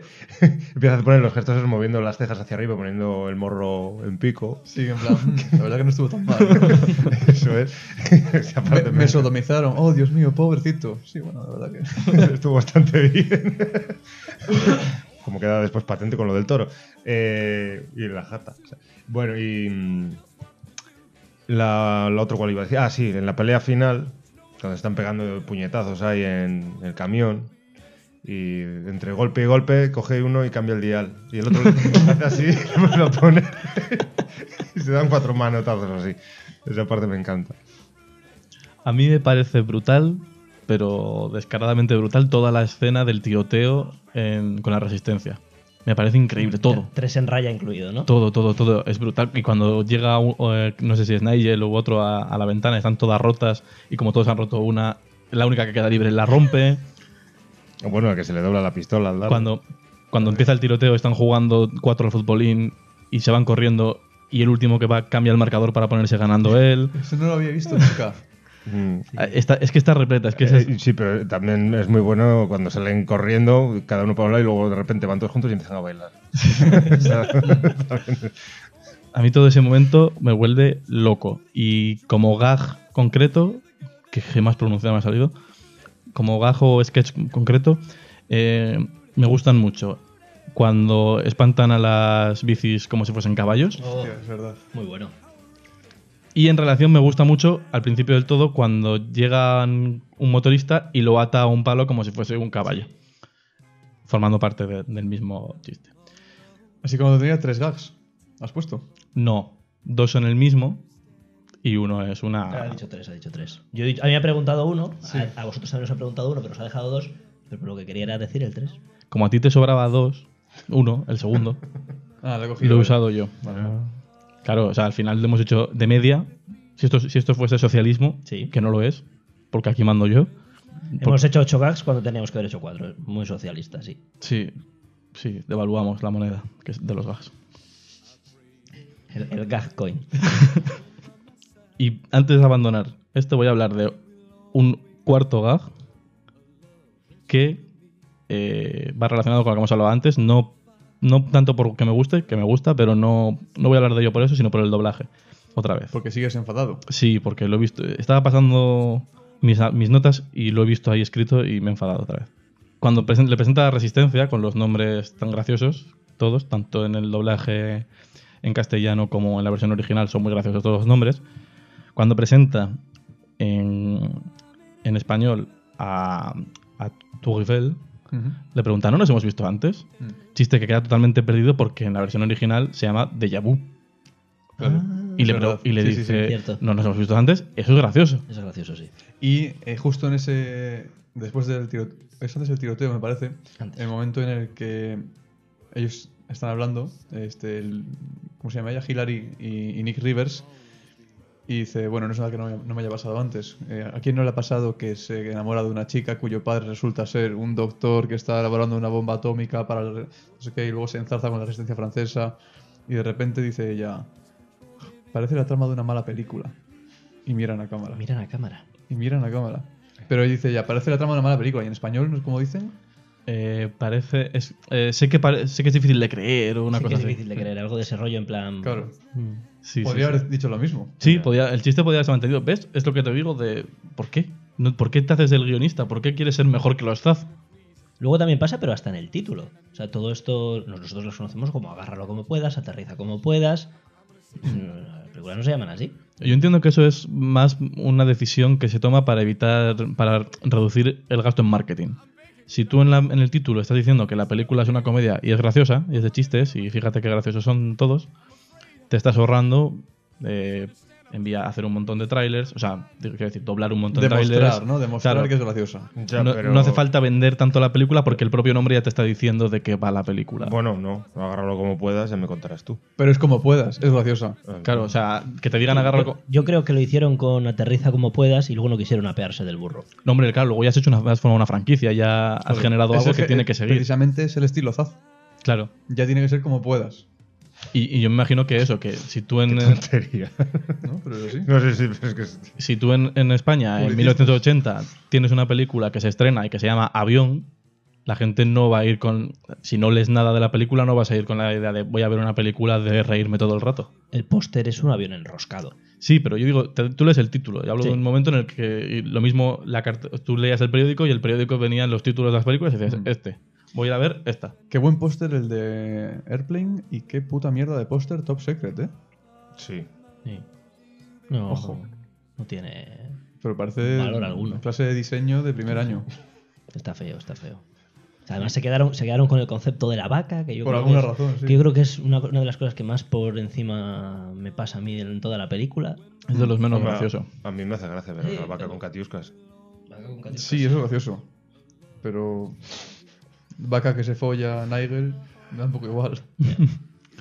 Y el submarino. A mí me hace mucha gracia el submarino. Cuando están cuando han desarrollado el arma esa, el que Ah, sí, atrae que submarinos, aparece. que aparece un submarino, entra el malo con una pistola y el del submarino levanta también las manos. ya he dicho cuatro, cinco gags, ¿eh? ¿Has visto? dicho un ¿Has visto cómo colaba el último? Bueno, pues vamos a acabar ya con Top Secret, que es muy graciosa. Y justo después de hacer una película tan graciosa, hicieron una muy poco graciosa. En 1986, dos años después, porque esta gente hacía las películas de cada dos años, intentaron meterse en la comedia tradicional. Vamos a mencionarlo muy poquito por encima, no os voy a poner en la banda sonora.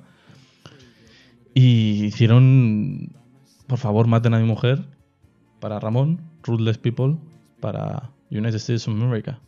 Creo que aquí solo la ha visto Nacho. Eh, no sé si solamente la he visto yo, pero yo sí sé que la he visto. Muy Vale. a mi pesar. es una película que mencionamos por encima. Gerard Ramón, si no la habéis visto, no hace falta que la veáis. Tampoco. Es una película totalmente estándar. La produce Disney. De hecho, el tema es que después de que hacen Top Secret, eh, esto lo, lo cuenta David Sacker en una entrevista, dice que Jeffrey Katzenberg, el que era el chairman de, de Disney en ese momento, les hace un poco como lo que os conté yo antes que hizo el, el productor de la Metro a los Marx. Dijo, ¿por qué no, en lugar de hacer eso, hacéis esto que vais a ganar mucho más dinero? Y dijeron los Sacker, bueno, vamos a probar, a ver qué tal. El dinero está bien. Eh, obviamente esto es una película de encargo, que ellos no escriben. Solamente la dirigen, de hecho creo que solamente la dirige David, no estoy totalmente seguro. Esta la dirigen los tres. La dirigen los es la última que dirigen los tres, sí. Hmm. Eh, protagonizada Danny DeVito, no deja de ser una comedia bastante light. Bueno, tiene un componente un poco negro, digamos, ¿no? Porque al final lo que quiere el tío es matar a su mujer. Pero como comedia, el estilo Sass no está en ninguna parte del metraje. No hay nada de eso. Hay, hay un momento, solo, yo solo he conseguido ver uno, que es un momento en el que la policía está con el protagonista, como esperando a que llamen los secuestradores. Bueno, hay como una trama de eso, de que el, persona- el protagonista quiere matar a su mujer, pero unos secuestradores la secuestran antes de que pueda matarla. Mm. Y está esperando la- con la policía que les llame y se ve de fondo en la pista de tenis de la casa del protagonista a dos policías jugando al tenis. Que creo que es el punto más absurdo, más zaz Sí. que hay en toda la película. Y aparte de ese momento, eh, los policías yo creo que no hay ningún otro así que sea del estilo Zaz, del sello Zaz. Vaya. No sé si quieres decir algo más o pasamos a lo siguiente. Una cosa rápida simplemente, la verdad es que esta andanza que tuvieron con Disney no le resultó muy allá porque mm, en términos ya económicos directamente, mm, si Top Secret, que ha sido su mayor flop, digamos, costó 9 millones y recaudaron 20 en Estados Unidos, quizá eso fue lo que les haría ir a Disney, a ver si ganaban un poco más de dinero. Eh, Aterriza como puedas, que sí que les costó 3,5 y recaudaron 83 solo en Estados Unidos. Con Por favor maten a mi mujer o Ruthless People, eh, les costó 13, 13 millones la película y recaudaron unos 70, 71 más o menos. O sea, es que ni siquiera con la distribución de Disney fueron capaces de hacer un super hit. No, porque al final, por mucha distribución de Disney, si la película, si el producto que estás haciendo con Disney no es bueno, pues, pues no funciona. Y después de este fracaso, y seis años después de haber sido cancelada Police Squad, decidieron retomar esa historia dándole otro formato diferente, haciendo Agárralo como puedas o The Naked Gun.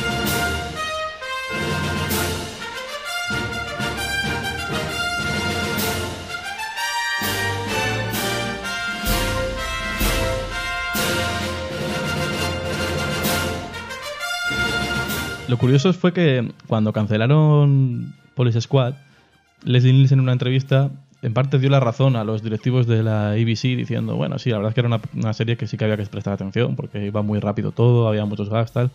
Pero a mí me gustaba y yo creo que por lo que no funcionó realmente es porque era un formato que funcionaría mucho mejor en cine. Parece ser que los Zaz cogieron el testigo de esta entrevista que hizo Leslie Nielsen y seis años después le llamaron y le dijeron, oye, ¿te acuerdas de aquello que dijiste? Pues mira, vamos a hacerlo. ¿Qué te parece venir con nosotros? Y empezaron con Agarlo como puedas, que sería una trilogía, y que vamos a tratar como un solo bloque, a pesar de que no sea una historia especialmente lineal, pero que puede darnos más alegrías de esta manera. Digamos que no deja de ser también una serie de casos, ¿no? Pero en lugar de un caso metido dentro de un episodio de 25 minutos, es dentro de una película de una hora y media. Eso es. Retomamos a los mismos personajes, algunos interpretados por los mismos, concretamente solo dos, que son Leslie Nielsen y el científico, que no recuerdo cómo se llama. Bueno, y el tío alto. El... Al, Bueno, podría, Al- podría ser otro tío alto, nunca sabremos. Pero era el mismo, o al menos acreditaron al mismo. Ah, bueno, eso entonces. sí. estaría feo, ¿no? Que lo hubiera hecho otro y acreditaran al anterior. No, no sabía si, si habíais fijado en ese detalle, pero bueno. Ay, pues sí, nos hemos fijado, porque parece que no nos conoces. Somos muy tiquismiquis. ¿Y qué pensáis de agarrarlo como puedas? Vamos a. ¿Queréis decir así muy rápido de qué va? Agarrarlo como puedas, porque estas aquí sí que tenemos lo mismo que pasaba con. con Aterriza como puedas o con Top Secret, que tenemos una trama a la que van dentro los gags.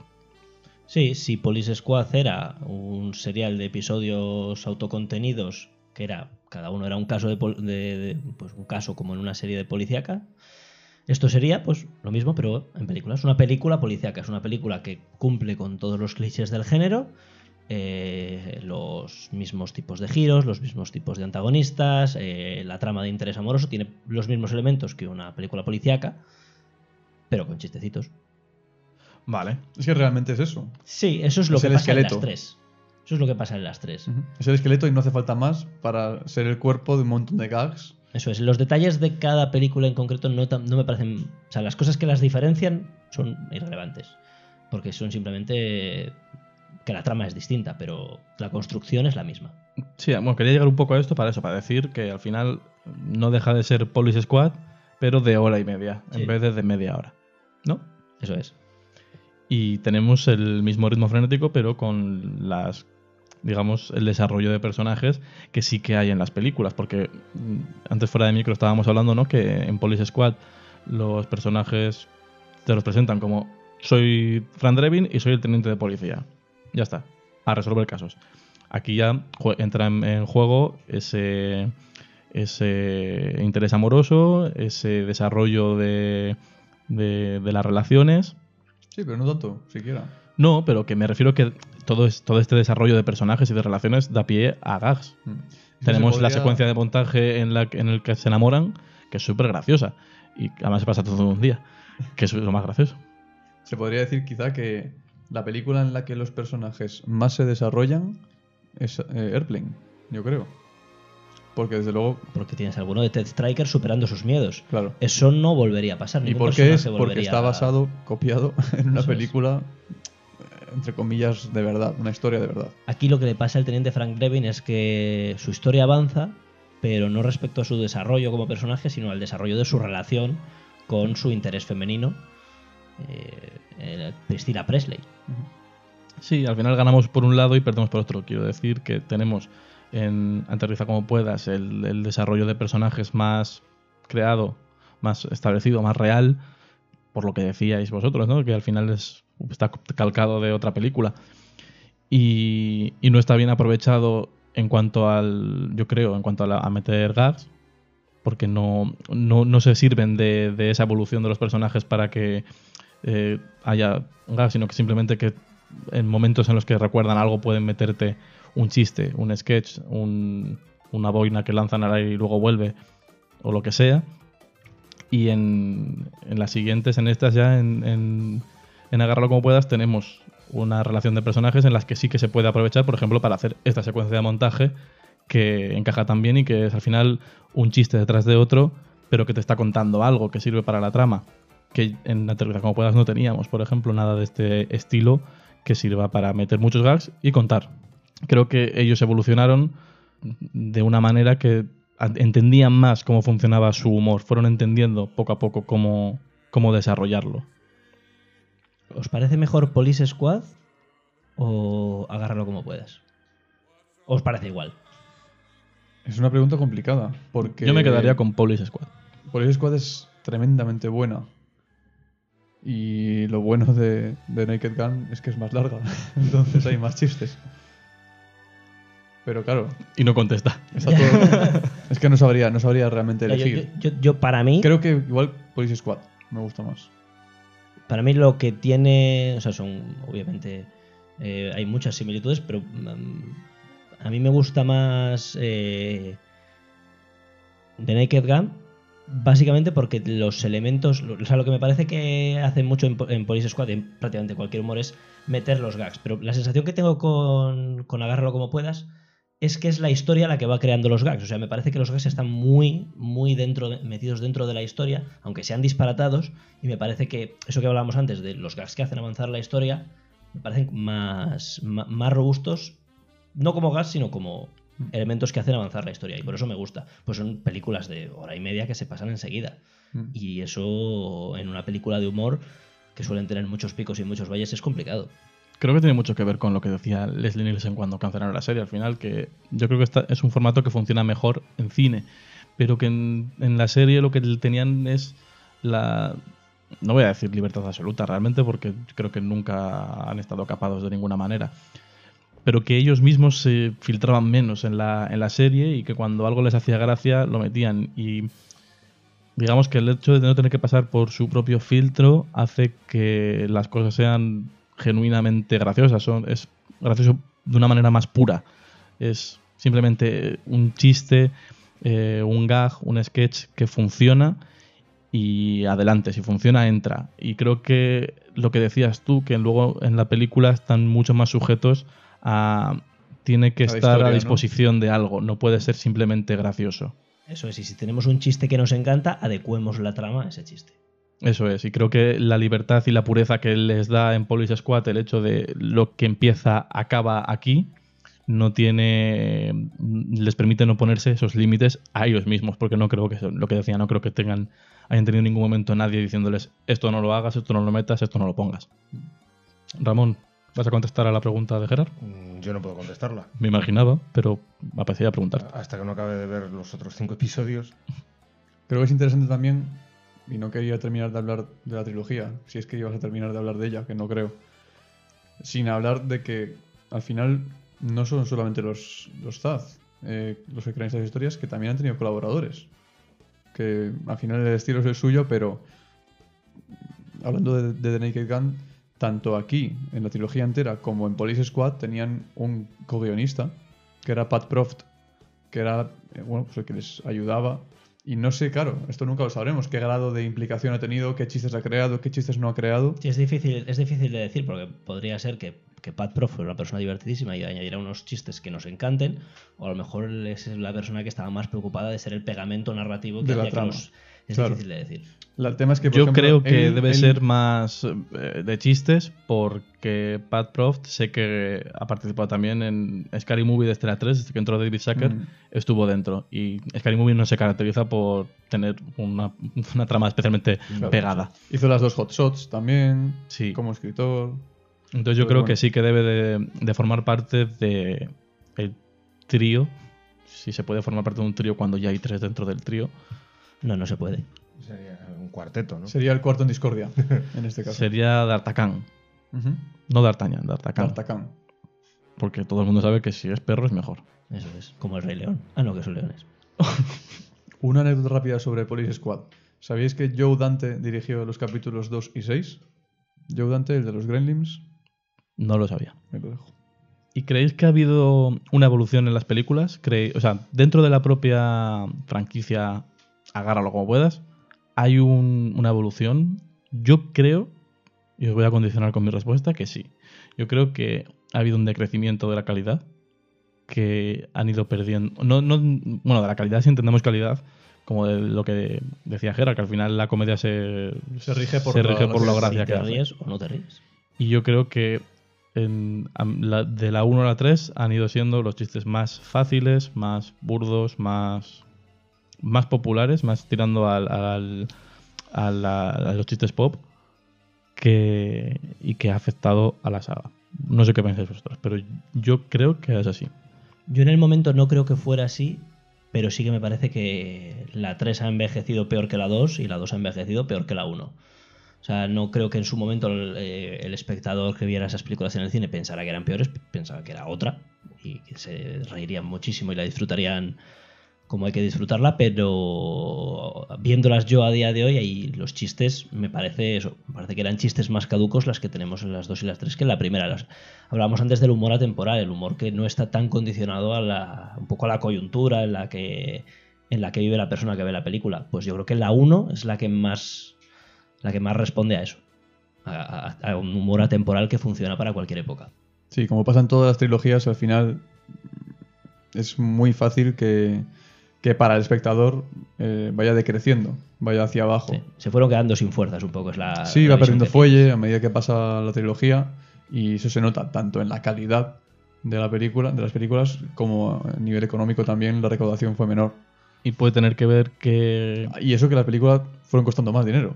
Pero puede tener que ver que estuviesen los tres en la primera película eh, a la hora de escribir el guion y que se fuese y que ya se bajasen del carro y solo quedase David para la primera y segunda y, ter- y la segunda y tercera. Al final escribían todos. En la segunda y tercera no, Segunda- están acreditados solo. Bueno, pero no dejan de ser productores ejecutivos que hombre, algo de mano meterían Desde luego. evidentemente.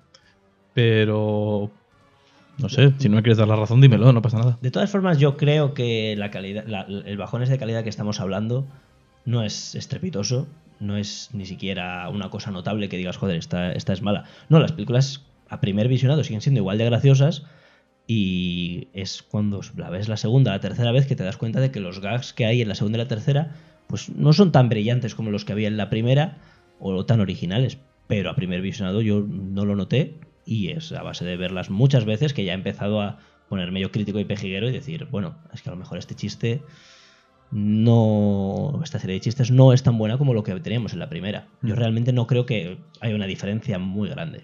siempre eh, usando como comparación. O sea, Sí, siempre claro, comparando con lo anterior que han hecho. Es que, Claro. claro, ellos han puesto el nivel muy alto. Sí, agárralo como puedas 3, no es tan graciosa como la primera, pero es más graciosa que prácticamente cualquier otra película. Entonces, Entonces aquí es, ya estamos hablando de utilizándoles a ellos como la vara de medir con la que vamos a decir, oye, esto es más gracioso que esto, esto es menos gracioso que esto. Para mí podría decir, la que más gracia me hace es Top Secret, de partir de ahí solo fueron a peor. Técnicamente sería cierto, pero realmente no me parece que fueran a peor. ¿Que son un poco menos graciosas? Sí, sí, son un poco menos graciosas, dentro de que son graciosísimas. Hombre, yo siem- siempre estoy planteando estas preguntas como estamos dentro del universo Faz. Solo existen las películas Faz. Cuando os hago estas preguntas de, de- Eso es. en relación a, a la calidad o a lo graciosos que son o evoluciones, siempre evidentemente dentro de ellos. Si lo comparamos con Scary Movie, la 1, por ejemplo, que posiblemente sea la, la mejor dentro de las Scary Movie, está a años luz. Pero si luego comparas Scary Movie con casi 300, ahí mm, son otro planeta, son otro, otra liga. Siempre, evidentemente, me refería dentro de esto. Y Ramón, quiero saber tu opinión, que eres el que no ha dicho nada. Pues sí, eh, Sí. opino igual que vosotros. ¿Qué quién es? No sé, Yo he dicho que sí que había cambio. Gerard que sí, ¿Qué? pero que no mucho, que se más en la segunda vez. Y Nacho que, que no demasiado. Bueno, yo no sé, a mí me pareció que ha dicho lo mismo que él. Ya, pero es por- porque el- haya di- disfunción. No, disfuncionalidad, no. Diversidad. Vale, pues entonces, eh, no, yo creo que han quedado intactas, están todas al mismo nivel. Me encantan. Vale. Probablemente sea verdad. Afirma rotundamente. Sí.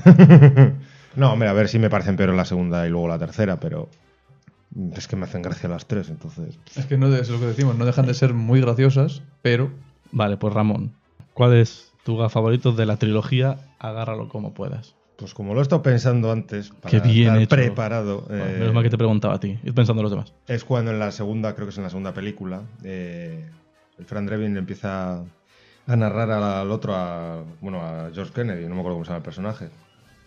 Él empieza a contar eh, que desde que lo dejó con la otra, o sea, con la mujer con la que está, la Priscilla Presley esta, Ujú. eh, no hace más que ir, eh, o sea, dice, tú tienes mucha suerte porque eres mujer y cada...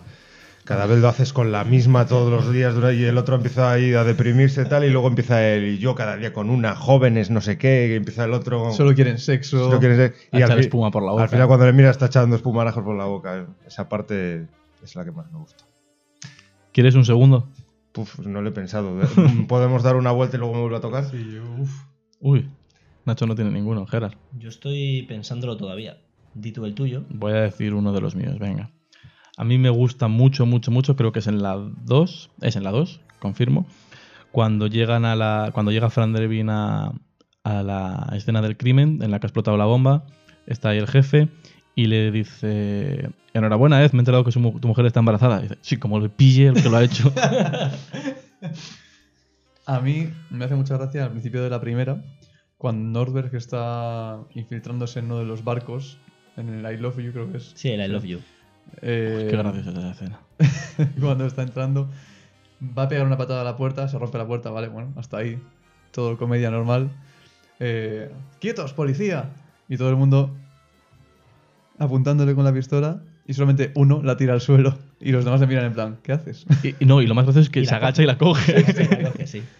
Yo, yo voy a decir una cosa muy Y pequeña. luego repiten el gag que ya he dicho antes, que me gustó mucho de, de Police Squad, que es que empiezan a coser a tiros a Nordberg y se va muriendo, pero a la vez se va haciendo, Haciendo daño. daño. Sí, toca, toca una- un radiador que está caliente y eso le duele muchísimo más que los seis tiros que le han pegado. Se mancha la chaqueta y eso le jode. ¡Oh, oh, no! Dios. Yo, voy a decir una cosa muy pequeña, pero a mí son cosas que me hacen mucha gracia porque muchas veces no es tanto, no es tanto el humor de primer término al que se supone que tienes que mirar, sino lo que hay al fondo, lo que me hace gracia. Y me gusta mucho, eh, después de lo que ha contado Nacho, después del tiroteo que le hacen a Norbert, que, bueno, le pegan unos tiros, cae al mar y cuando va el teniente Frank Drebin a in- investigar la, la secuencia, eh, en el agua ahí está la, la señal, la, marca de la silueta de- hecha con pizarra que se hace en las escenas de crimen, está en el mar y están haciéndole marca, están haciéndole fotos en un bar, en una barquita. Me parece graciosísimo. Típica cosa que no se tiene muy en cuenta, ¿no? Que, Sí. que aparece ahí al fondo. Eso es, pero a mí, a mí esas cosas me, me- me- me meten muchísimo a, a reírme con todo el resto de gas de la película. Luego de la primera des- destacaría también el momento del soborno, El soborno ¿no? Del, hombre que, que está ahí en el, en el muelle, que también rescatan de Police Squad. Sí, lo modifican El un poquito. intercambio de billetes. Bueno, y, y antes de que sigas tú, quiero hacer mención que, que J. Simpson es el gag en sí mismo también. es un pésimo actor y un excelente asesino. No se ha demostrado. ¿Tienes algún segundo gag aparte de OJ Simpson? Pues déjame que medite un segundo.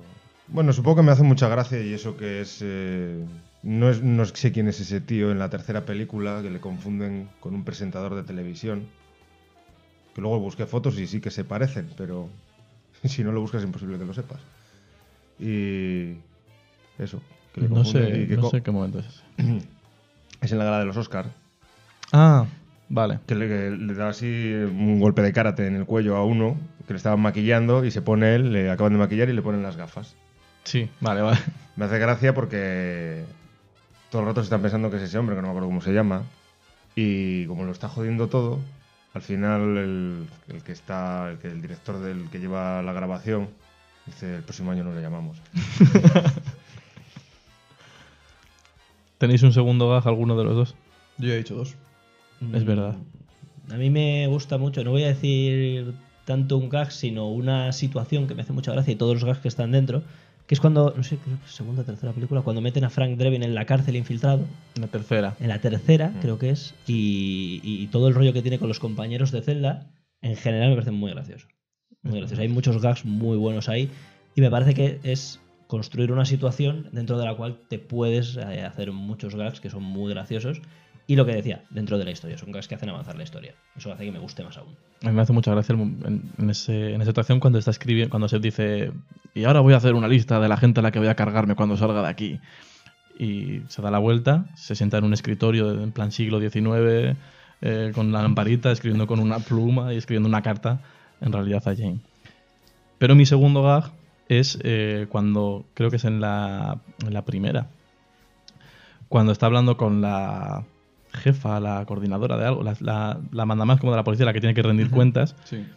y le, le está diciendo como, mi política es no sé qué. Y Fran Drebin le contesta, cuando yo voy por el parque y encuentro a seis tíos apuñalando a otro, mi política es cargarme a esos cabrones. Estaban representando Shakespeare. Mataste a esos actores y además buenos. Lo puntualiza, sí, eso es muy gracioso. Ahí quiero decir uno más. Venga. No, so- solo es el tráiler de lo de la gala de los Oscars de Parque Geriátrico. Pero, por ejemplo, eso entra de. Luego hemos dicho que vamos a hablar de los tipos de humor. Es- Esa entra dentro de. El que para mí es el tipo de humor más, más flojo y que menos me interesa normalmente, que es la parodia.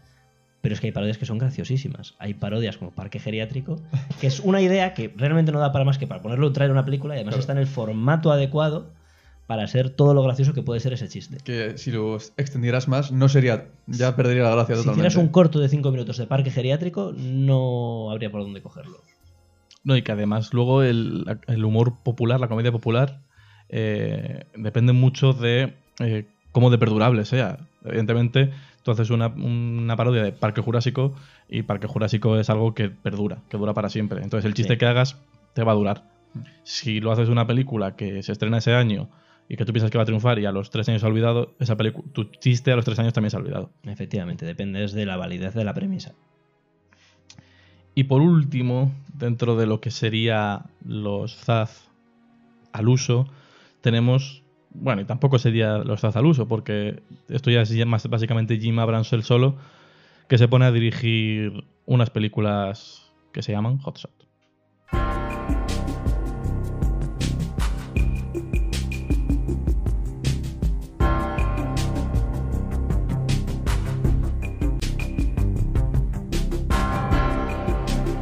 Vuelve a contar con Lloyd Bridges, su actor fetiche, y con un Charlie Sheen que, al igual que pasa con la mayoría de actores que mete esta gente en sus películas, nunca había hecho comedia hasta ahora todavía.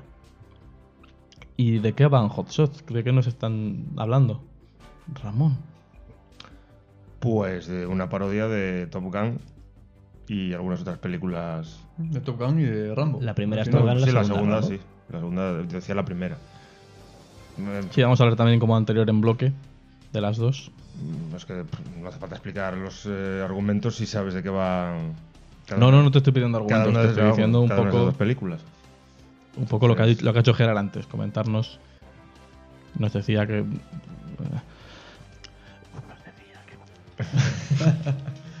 No, que Gerard te estaba diciendo que. Nada, nada. que agarrarlo como puede así para de un policía, ¿qué tal? Ah, Pues bueno, está- va, ya pues va de un militar en la primera que pilota aviones y en la segunda ya no lo hace. Es el mismo, además, es Topper Harley, ¿no? En la Sí. Topper Harley, sí. El mismo personaje es. Sí, y el, el jefe de, de los del ejército aéreo lo Es que sea. Lloyd Bridges, El sí. Lloyd Bridges y en la segunda es el presidente de los Estados Unidos. Hombre, puede haber pasado. sí, sí. Ha subido de cargo. Una progresión laboral importante. Hot Shots. ¿Qué pasa con Hot Shots? ¿Está bien Hot Shots? ¿No está bien Hot Shots? Hotshot está bastante bien. Es- es está muy bien, es muy buena. Es graciosa. ¿Qué pasa? Que al final, bueno, es. Aunque debería poder ser el mismo tipo de película que era Top Secret y que era Airplane y, y The Naked Gun, creo que por alguna razón no llega al nivel. Eh, Ahí quería llegar yo. Tiene muy buenos gags. Eh, es- digamos que la trama, la narrativa es igual de importante que las demás, que es prácticamente nula. E igual de buena o mala, como lo quieras ver. Eso es. Y sin embargo, no, no llegan al nivel. Igual es porque no están todos juntos para darle ese giro. Yo, yo la sensación que tengo es que mm, para sacar un gag bueno, de estos tres tíos que eran muy buenos escribiendo gags, tenían que estar los tres juntos dedicando una gran cantidad de tiempo a escribir eh, un buen material. A mí la, sensa- la sensación que tengo yo con esta película es que ya es, no es su mejor material. Es las, las premisas, los chistes y tal, ya habían gastado la mayor parte del material genuino y bueno en las películas de, bueno, hasta lo que hemos visto hasta ahora.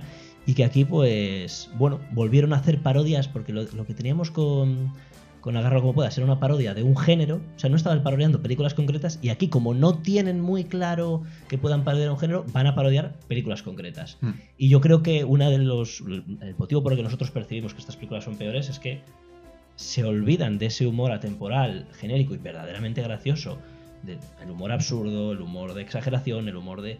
Y lo llevan más al humor más paródico. Y yo creo que ahí es donde a mí en lo personal me interesan menos las películas. Me parecen graciosísimas, porque me río mucho. Eh, tendremos al que para mí es el, el mejor Charlie Sheen interpretativo de toda su carrera. Que no sé si es decir mucho, pero seguro que es decir algo.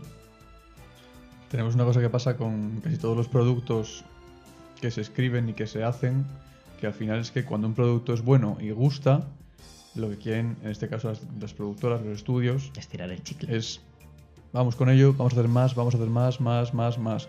Entonces probablemente tardarían en escribir hot shots mucho menos de lo que tardaron en escribir Aterriza como puedas, Top Secret, etcétera. Eso es. Yo creo que tiene también que ver con que, digamos que nos íbamos acercando a las películas más, más de lo que se hace ahora, más de la parodia que se hace ahora, más lo que decía Gerard, la parodia pura, o sea, lo que es coger una película y parodiarla tal cual.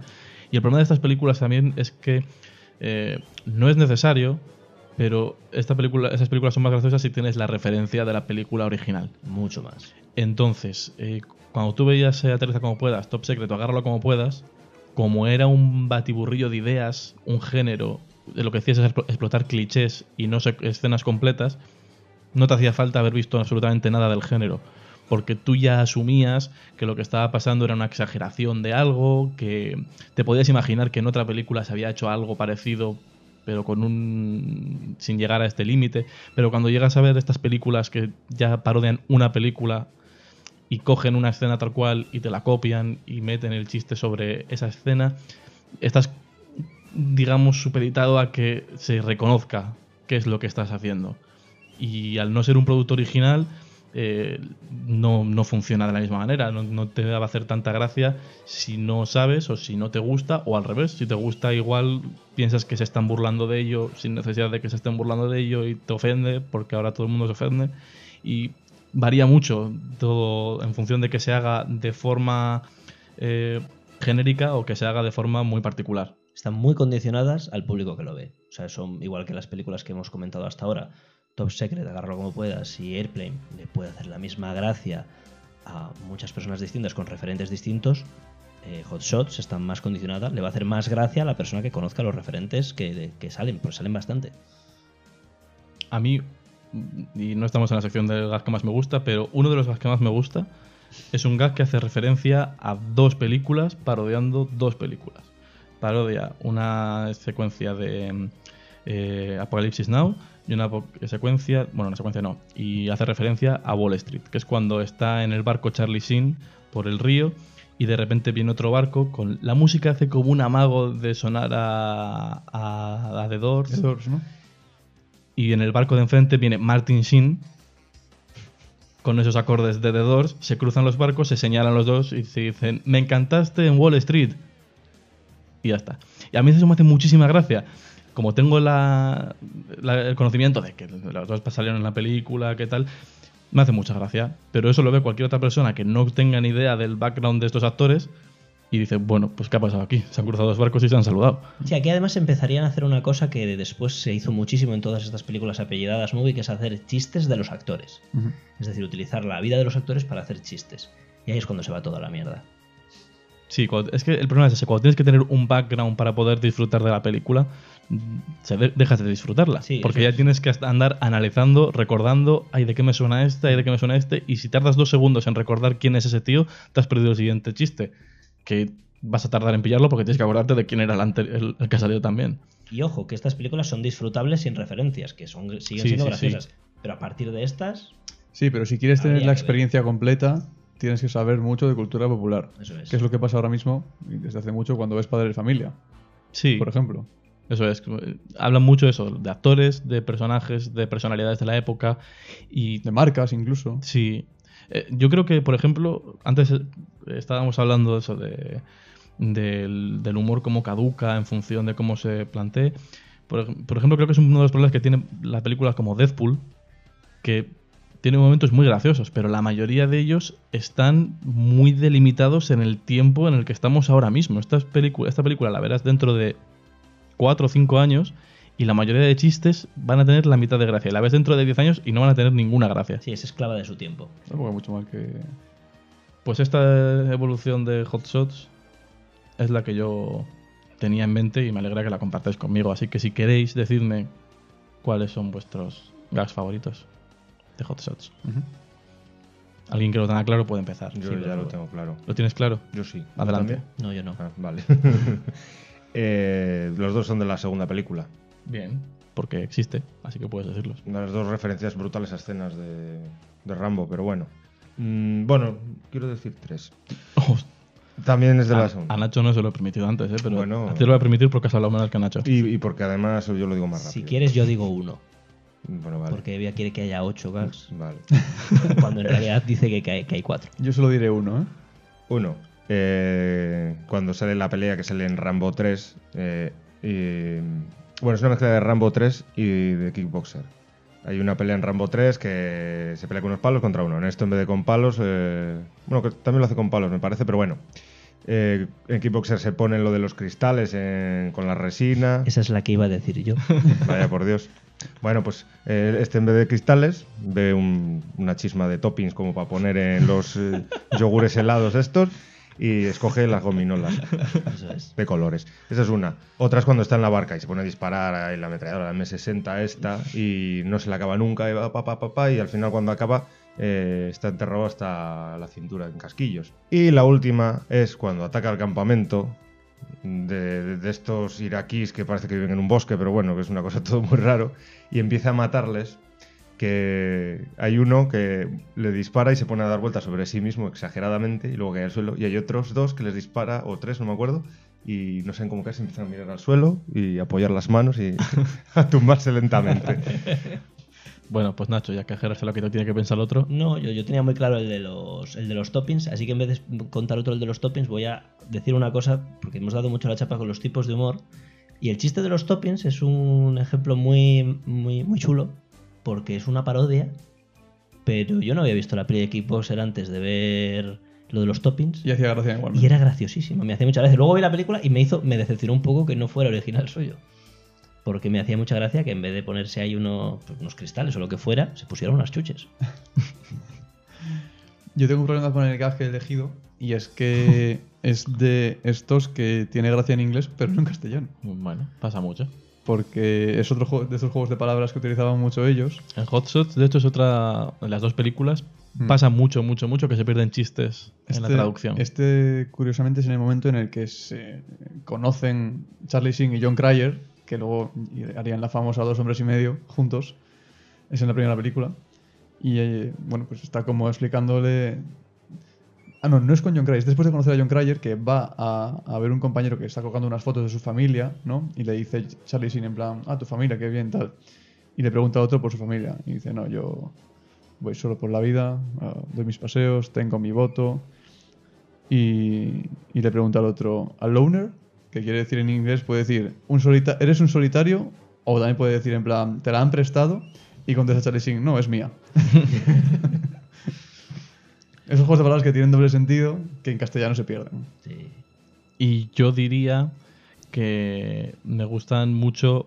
No, un- no voy a decir uno concreto, porque es como el conjunto. Me gustan mucho todos los gags que pasan en la 1 cuando están en el portaaviones. Todo, o sea, en, lo- en los momentos de aterrizaje o despegue de aviones, la gente que va sale corriendo por, por delante de la cámara preparando los aviones.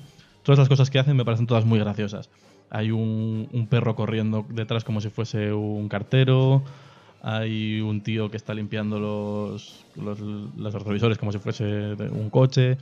Todo ese tipo de cosas me hacen El mucha de- gracia. El de las banderas que hace ballet. El de las banderas que hace, ¿vale? Todos, todos me hacen mucha gracia.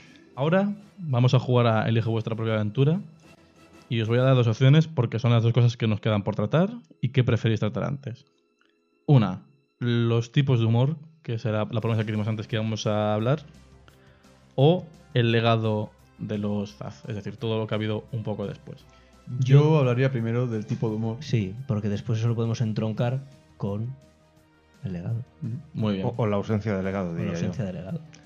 Tipos de humor. Gerard, voy a preguntarte a ti porque eres el profesor del humor.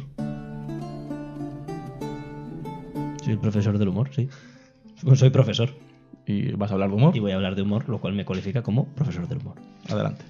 Pues eh, cuando. Voy a hacer un- una, un- un- una frase. Voy a intentar que no sea muy largo. Y voy a plantearlo de una manera ensayística. Cuando algo nos hace gracia, nos puede hacer gracia por distintos motivos. Puede- nos puede hacer gracia porque nos parezca inverosímil. Nos puede hacer gracia porque nos parezca exagerado. Nos puede hacer gracia porque sea algo que es importante para nosotros y tengamos un vínculo de empatía con ello. Entonces, al haber distintos motivos por los que algo nos puede hacer gracia, eso da origen a distintos tipos de humor. Con lo que llevamos todo este podcast hablando de, de la parodia, la parodia y el humor tópico, y es hablar de lo que la gente conoce para que les haga gracia. Es decir, reírse de lo que la gente conoce para que les haga gracia. Y hablábamos de que ese humor es caduco y que hay un humor, digamos, atemporal, que es un humor que no depende de, las, eh, de la coyuntura del espectador o de las características en las que esté sujeto. Por ejemplo, eh, las exageraciones, cuando tenemos gags que son exageraciones, por ejemplo, eh, vamos, a, vamos a poner el ejemplo de, de surfing, Skid surfing. skid surfing. Surfing es Porque nunca una, se acuerda. una- una- sí, lo digo mucho y no me acuerdo nunca. Es una mezcla entre una exageración de lo que es un deporte y, y la, cultu- y de la cultura americana, pero sin necesidad de incidir en la cultura americana. Es gracioso porque disparan a platillos desde, un, desde una tabla de surf. Eso no necesitas una referencia. Yo igual como para ejemplo de exageración utilizaría en, en Agarro como puedas 2, eh, bueno, a 3 no recuerdo, cuando es la secuencia que tienen un flashback de los años 70 que están en una discoteca y entra Norbert por una puerta Ah, y sí. tiene el pelo afro súper gigante. que Vale, no entra sí. por la puerta. Otra exageración también de Agarro como puedas 2 sería, y además es muy gracioso, una parodia que hacen de Ghost que dirigió Jerry Zucker, precisamente esa película, en el momento en el que están como haciendo la... la- ¿cómo, Pero- se, cómo se dice esto? La alfarería. La ferrería con los pies, de repente empieza a salir disparada, se manchan Mancha enteros. Bueno, es una parodia y a la vez es una exageración. Eso es. Entonces estas cosas se pueden combinar entre ellas, pero lo que generalmente nos hace gracia lo podemos resumir a eh, expectativa y realidad. Lo que tú esperas y lo que pasa son cosas diferentes y eso nos hace gracia. Es un poco el- el- la síntesis de, de dónde nace un poco todo este humor. Es decir, eh, sin entrar en la parodia, la expectativa de que una persona, de que el teniente Frank Drebin llegue conduciendo y vaya a aparcar, es que llega y va a aparcar. Lo que tú ves es que aparca y le da una, una hostia, un, A un andamio. a un andamio y se cae una persona, y entonces también tienes el elemento de la exageración. Entonces estos elementos se pueden combinar entre sí para generar los distintos tipos de humor. Esto yo aquí lo estoy racionalizando mucho, pero el proceso creativo no es así. El proceso creativo es, hostia, esto, esto es muy gracioso, vamos a ponerlo. Claro, Sí. nadie se pone a pensar qué, pocas, qué pocos tipos de broma tenemos de parodias y tenemos un montón de juegos de palabras, ¿eh? Habrá que Nadie lo hace, es. Nacho. ¿Nadie? Yo creo que en parte eh, es lo que diferencia el humor, si se puede diferenciar el humor y la comedia de alguna manera. Creo que el humor es simplemente la lucha de la expectativa contra la realidad y la comedia es, sería lo que te lleva a romper esa expectativa. Es la búsqueda de la ruptura de la expectativa. Por ejemplo, humor, algo, o sea, algo que, es gracioso, que provoca mm, risa, es lo que sería el humor. Yo voy andando por la calle y me caigo. No, nadie se espera cuando me está viendo que me vaya a caer y me caigo. Comedia sería que yo vaya por la calle y cuando pasa un, un andamio lo tiro para que se caiga el de arriba. Muy, muy, muy. una reducción al absurdo muy grande, pero Sí, de una manera borda, pero ese sería es la, el concepto. Eso es, la búsqueda, la subversión de la realidad de alguna manera, por así decir. Yo hago algo para que la expectativa no se cumpla, para que la realidad sea diferente a la expectativa. No sé si se entiende, como Mm, que Más o menos. Puede... En, est- en estas películas piensas que va, no piensas que vaya a pasar nada, piensas que vas a ver una película y de repente pasa algo totalmente loco e inesperado y eso te hace gracia. Es un poco el resumen de estos gags que no son parodia y que decimos que son atemporales. Y luego hay un, podemos decir, una tercera categoría, que son los gags surrealistas, que son cosas totalmente fuera de lugar y que la mayor parte de las veces ni siquiera son graciosas. Estamos viendo el primer episodio de Police Squad, se sube una nadadora, baja al piso de abajo y sale y hay una piscina en el sótano de la comisaría. Eso es totalmente surrealista, pero es una cosa que no va a pasar y muchas veces ni siquiera es gracioso. Es extraño. Es extraño, es llamativo, está Mm. pintón, pero no tiene por qué ser gracioso. Yo cuando estaba revisando toda la filmografía de los Zaz, me, me obligué un poco a hacerme una lista de tipos de humor. Entonces, si os parece, os voy a decir un poco qué tipos de humor he visto yo y me dais, me decís si lo veis igual y me ponéis ejemplos, Adelante. a ver qué os parece. Entonces, el primero es que os mm, dije antes del, este del Deathpan Comedy, el hacer cosas... eh, La cara de póker. Sí, la cara de póker. O sea, hablar como que no está pasando nada y alrededor todo esto es una puta locura, ¿no? Otro sería las capas de acciones su- sucediéndose a la vez o gags visuales, que yo creo que sería un poco lo que decías tú antes de en The Naked Gun cuando hay una silueta en el mar, ¿no? Que están hablando tranquilamente en primer Eso es. término y en el fondo... Utilizar un segundo plano cuando en el primer plano Eso no es. tienes chistes. Sí, además lo que creo que hacían muy bien los Zaz es que no metían dos chistes nunca a la vez. Sí. Mm. Si en primer plano estaba pasando un chiste, en el segundo estaba pasando lo, lo serio, o al revés. Eso es. O en el tercero, o en el cuarto, o en lo que fuese. Pero creo que lo que decías de los hermanos Marx, eh, en comparación con esto, creo que está muy bien tratado este tema. Creo que es más fácil hacer que el público entre si no le sobrecargas de información. Si no es muy barroco, si no tiene que estar prestando atención a 10.000 cosas a la vez. Eso es. Lo seguiríamos con esto es lo que he investigado un poco, que, es, que llaman non sequitur o frases absurdas sin sentido correlativo. O sea, todo esto que hablábamos. Bueno, también no tiene por qué ser frases, también puede ser acciones absurdas o que no tienen sentido, como lo que acabas de explicar tú ahora. Sí, un poco más, más surrealista, que es te quedas un poco pillado, pero no, no, no te saca la carcajada. Mm. Digamos ese tipo de gags que no te a sacar una carcajada. Luego parece que no, que, encumbramos a los Zaz, pero también es verdad que hay un montón de slapstick en sus películas. que hay un montón de, Muchísimos de personajes torpes que vienen desde los años 40 y 30 de ese tipo de humor que se hacía antes de este es tipo un- de... ejemplo Sobre de todo con la llegada de, de Leslie Nielsen Sí. al final. De hecho, yo creo que si sacas el porcentaje de, de tipos de humor que hay en, por película, yo diría que el slapstick es lo que más hay en toda su carrera. Sin duda. Lo que pasa es que muchas veces lo ponen en ese segundo plano, porque el slapstick rara vez se puede meter dentro de la narrativa. Claro. Es decir, a una persona cayéndose, narrativamente hablando, pues hombre, no, no tiene muchas implicaciones. Entonces lo que hacían era, como les hacía gracia, lo ponían en el segundo plano y venga, fiesta. Claro. Bueno, pero en un ejemplo sería lo que explicabas tú antes de Norbert en tu. Sí, No tanto Norbert, pero Frank Drebin cuando entra en la primera película a por... Bueno, ¿qué coño? La primera vez que entra a hablar con el malo y, y le mete el, el boli al pez y se le muerde, no sé qué, todo eso que pasa en segundo Sí. plano es slapstick puro. Slapstick. Cuando entra más tarde en ese mismo despacho y se carga toda la jarronería y incendia el edificio, bueno... la no- primera aparición de Jane, que se, trabajando por escaleras y se cae. Claro. Es una tontería realmente, pero... Sí, Ahí sí, está. sí. Yo es que creo que eso, que, que viene muy. Además, muy heredado de su tiempo en el teatro, porque al final yo no, no he visto sus representaciones teatrales, pero me imagino que serían muy limitadas de presupuesto y lo que harían sería de payaso. Serían los típicos clowns de, de- de me choco, te tiro una tarta. No creo que hiciesen mucho más allá. O sea, sí. Sí, dentro hacían- de los medios que te ofrece el teatro, tropezarse probablemente es lo más barato que puedes hacer. Eso es. Ahí, ahí plausible. quería llegar, sí. Después tendríamos también las exageraciones e hipérboles, que Sí. es lo que acaba de dicho Sí, Gerard hace un momento. Las repeticiones de gags también. Re- Repeticiones de gags como, por ejemplo, en Aterriza como puedas, al final de la película, cuando están aterrizando, que Fra- este, iba a decir Frank Drebin, fíjate.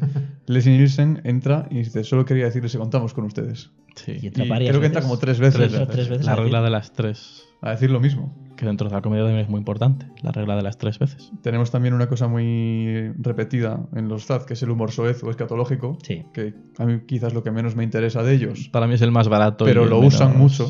O lo usaban quizá hasta... No, lo en, usan, sí. No, en yo- The Naked Gun tampoco sale tanto, fíjate. Sí. Sí, sí, sí.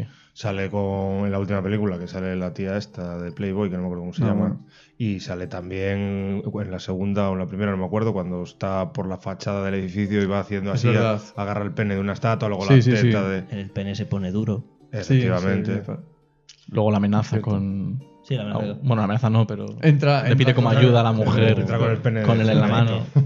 Sí, hay muchos, hay muchos, hay muchas tetas en la filmografía de estos hombres y hay muchos chistes soeces de, Hmm. de pitos, culos y coños. Más soeces que escatológicos, realmente. A mí me parecen Sí. más soeces que escatológicos. Pedos no hay tantos.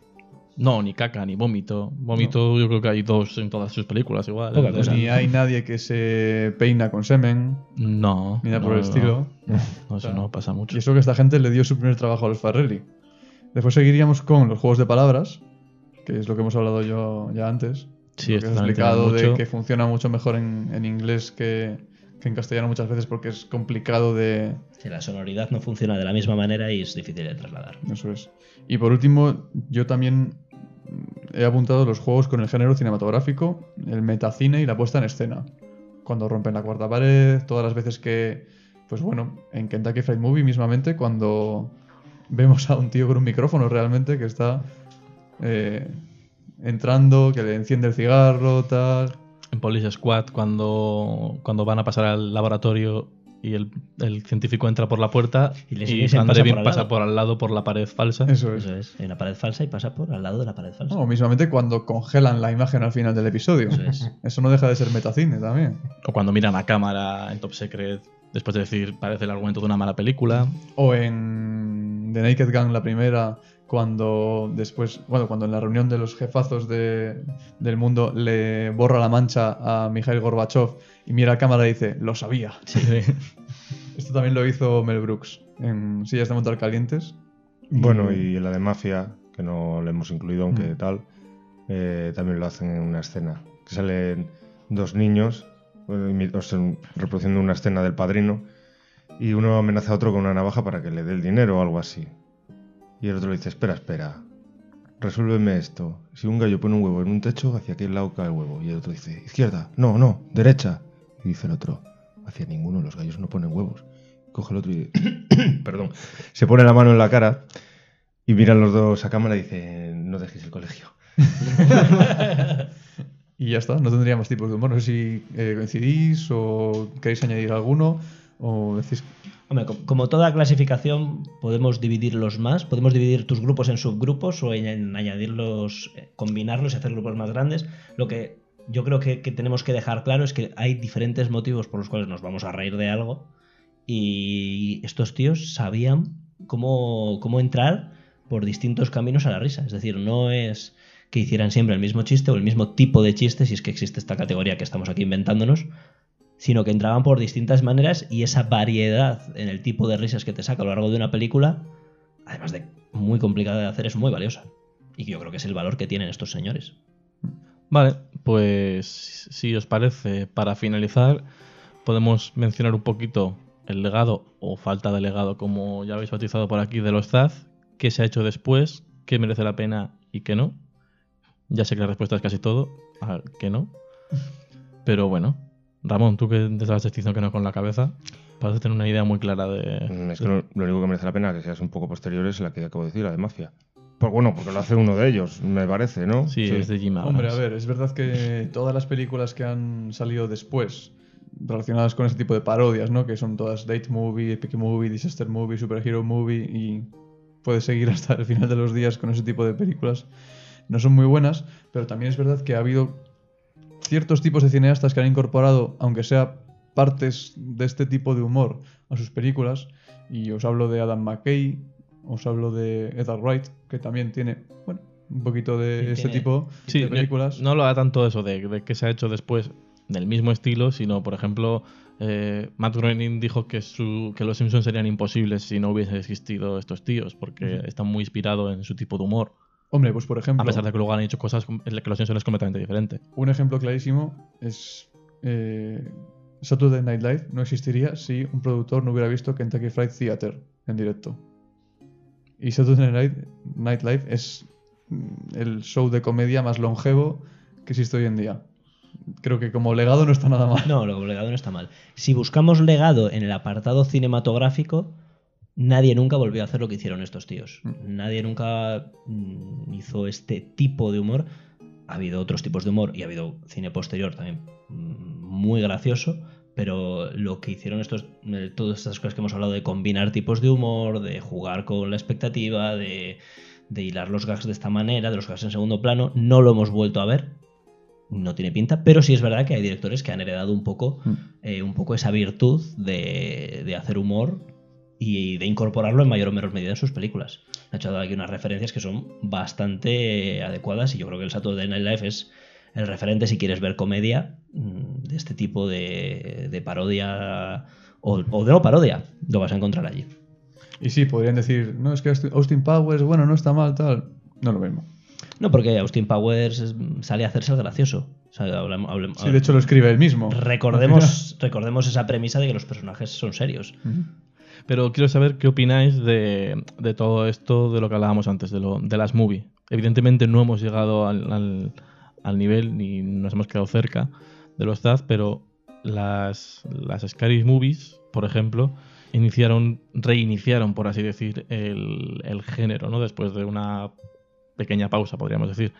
No sé cuántos años se sali- pasa desde que salió Mafia hasta que sale la primera Scary Movie. Pues creo que es del 98, pero no estoy seguro. Bueno, pues entonces han pasado dos años, no, no pasó tanto tiempo, pero, pero digamos que se, que se reinicia, bueno, que vuelven, yo diría que reiniciarse, porque al final no es lo mismo, es algo parecido, digamos que algo que, que toma, tiene ref- las referencias en los Zaz, pero que no son... no- yo creo que la ventaja, lo que hizo bien Scary Movie fue intentar un poco separarse, no hacer exactamente lo mismo. Yo creo que es bastante evidente que, que no es igual y no creo que sea simplemente porque no les salió, sino porque también buscaban algo diferente. La- a mí las movies me parece en, en la valoración como películas malas todas, en la valoración como graciosas me río, me río, hay cosas que me hacen gracia. Lo que pasa que no puedo mantener ese nivel de estar riéndome todo el rato como me pasa con Top Secreto, con Agarro como puedas 3.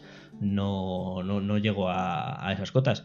Ahora bien, mm, de tirarlas a la basura, no, hay momentos aprovechables y son películas principalmente ligeras, que yo creo que muchas de ellas son conscientes de sus limitaciones y de sus, y de sus pretensiones. Sí, yo creo que es una película que muchas veces se conformará con que el espectador salga de la sala y, y se acuerde de un gaje el día siguiente. Eso haya reído, ¿no? Sí, y, y ya está. Que al final es lo que tiene que hacer una película. Eh, de humor, sí. El problema llega cuando se pone la idea de sacar una película al año para hacer dinero por delante de este objetivo de vamos a hacer una película para que la gente se ría. Cuando tengo la obligación de hacer una película porque, bueno, no la obligación, si te obliga que- al estudio, sí. y ya me refiero más a las movies que no forman parte de Scary Movie. Al final, Scary Movie, a la franquicia se metió David Sacker eh, a partir de la 3 y a partir de la 4 se trajo a Jim Abrams y a, y a Pat Proof. Entonces, pues ahí sí que se volvió a, vuelve a estar el espíritu Zaz. Pero todas las demás movies, las, las que hemos mencionado ya varias veces aquí, Date Movie, Sí, de Disaster Movie, y Friedberg, ¿no? Sí, estas películas al final no dejan de ser un, mira, quiero mi dinero anual al año Y en, y cuando tengo la oportunidad, de, porque han salido cuatro películas del mismo género, saco una película. y en gran parte que sean peores es porque son prácticamente únicamente paródicas, no hay gas genuinos. Entonces eh, vamos a parodiar todo lo que ha pasado este año en Estados Unidos y lo hacemos una película, vendemos tickets y listo, que es básicamente lo mismo que hace el Saturday Night entre otras cosas, en otro formato. A lo que yo, a lo que a mí me gustaría ir es, para este tipo de comedia, para consumirlo en el siglo XXI, no creo que el cine sea el formato, o sea, el, el formato de distribución donde sea más fácil realizarlo. Creo que en plataformas de sketches de corta duración, en programas de televisión y cosas así, podríamos seguir teniendo esto sin contar de que nadie ahora coge y llega, ponga un guion encima de la mesa y diga, coño, pues voy a hacer esta película de hora y media o esta serie de seis capítulos de media hora de voy a hacer esto con este tipo de humor, porque no lo ha habido. No ha habido esa voluntad de hacer exactamente esto, lo que la tendencia ha sido hacer parodia u otros tipos de humor. Pues esto ha sido todo por hoy. Espero que hayáis disfrutado un poco de nuestra charla sobre los Zaz. Si queréis que vuelva Gerard, nos da igual porque lo decidiremos nosotros. Pero podéis comentarnos por las redes sociales, a través del Facebook en la charleta social de Dr. Reinaldo y a través de Twitter en la la barra baja charleta. Es la primera vez que lo digo bien en no sé cuántos programas. Muchas gracias por escucharnos y hasta la próxima. Adiós.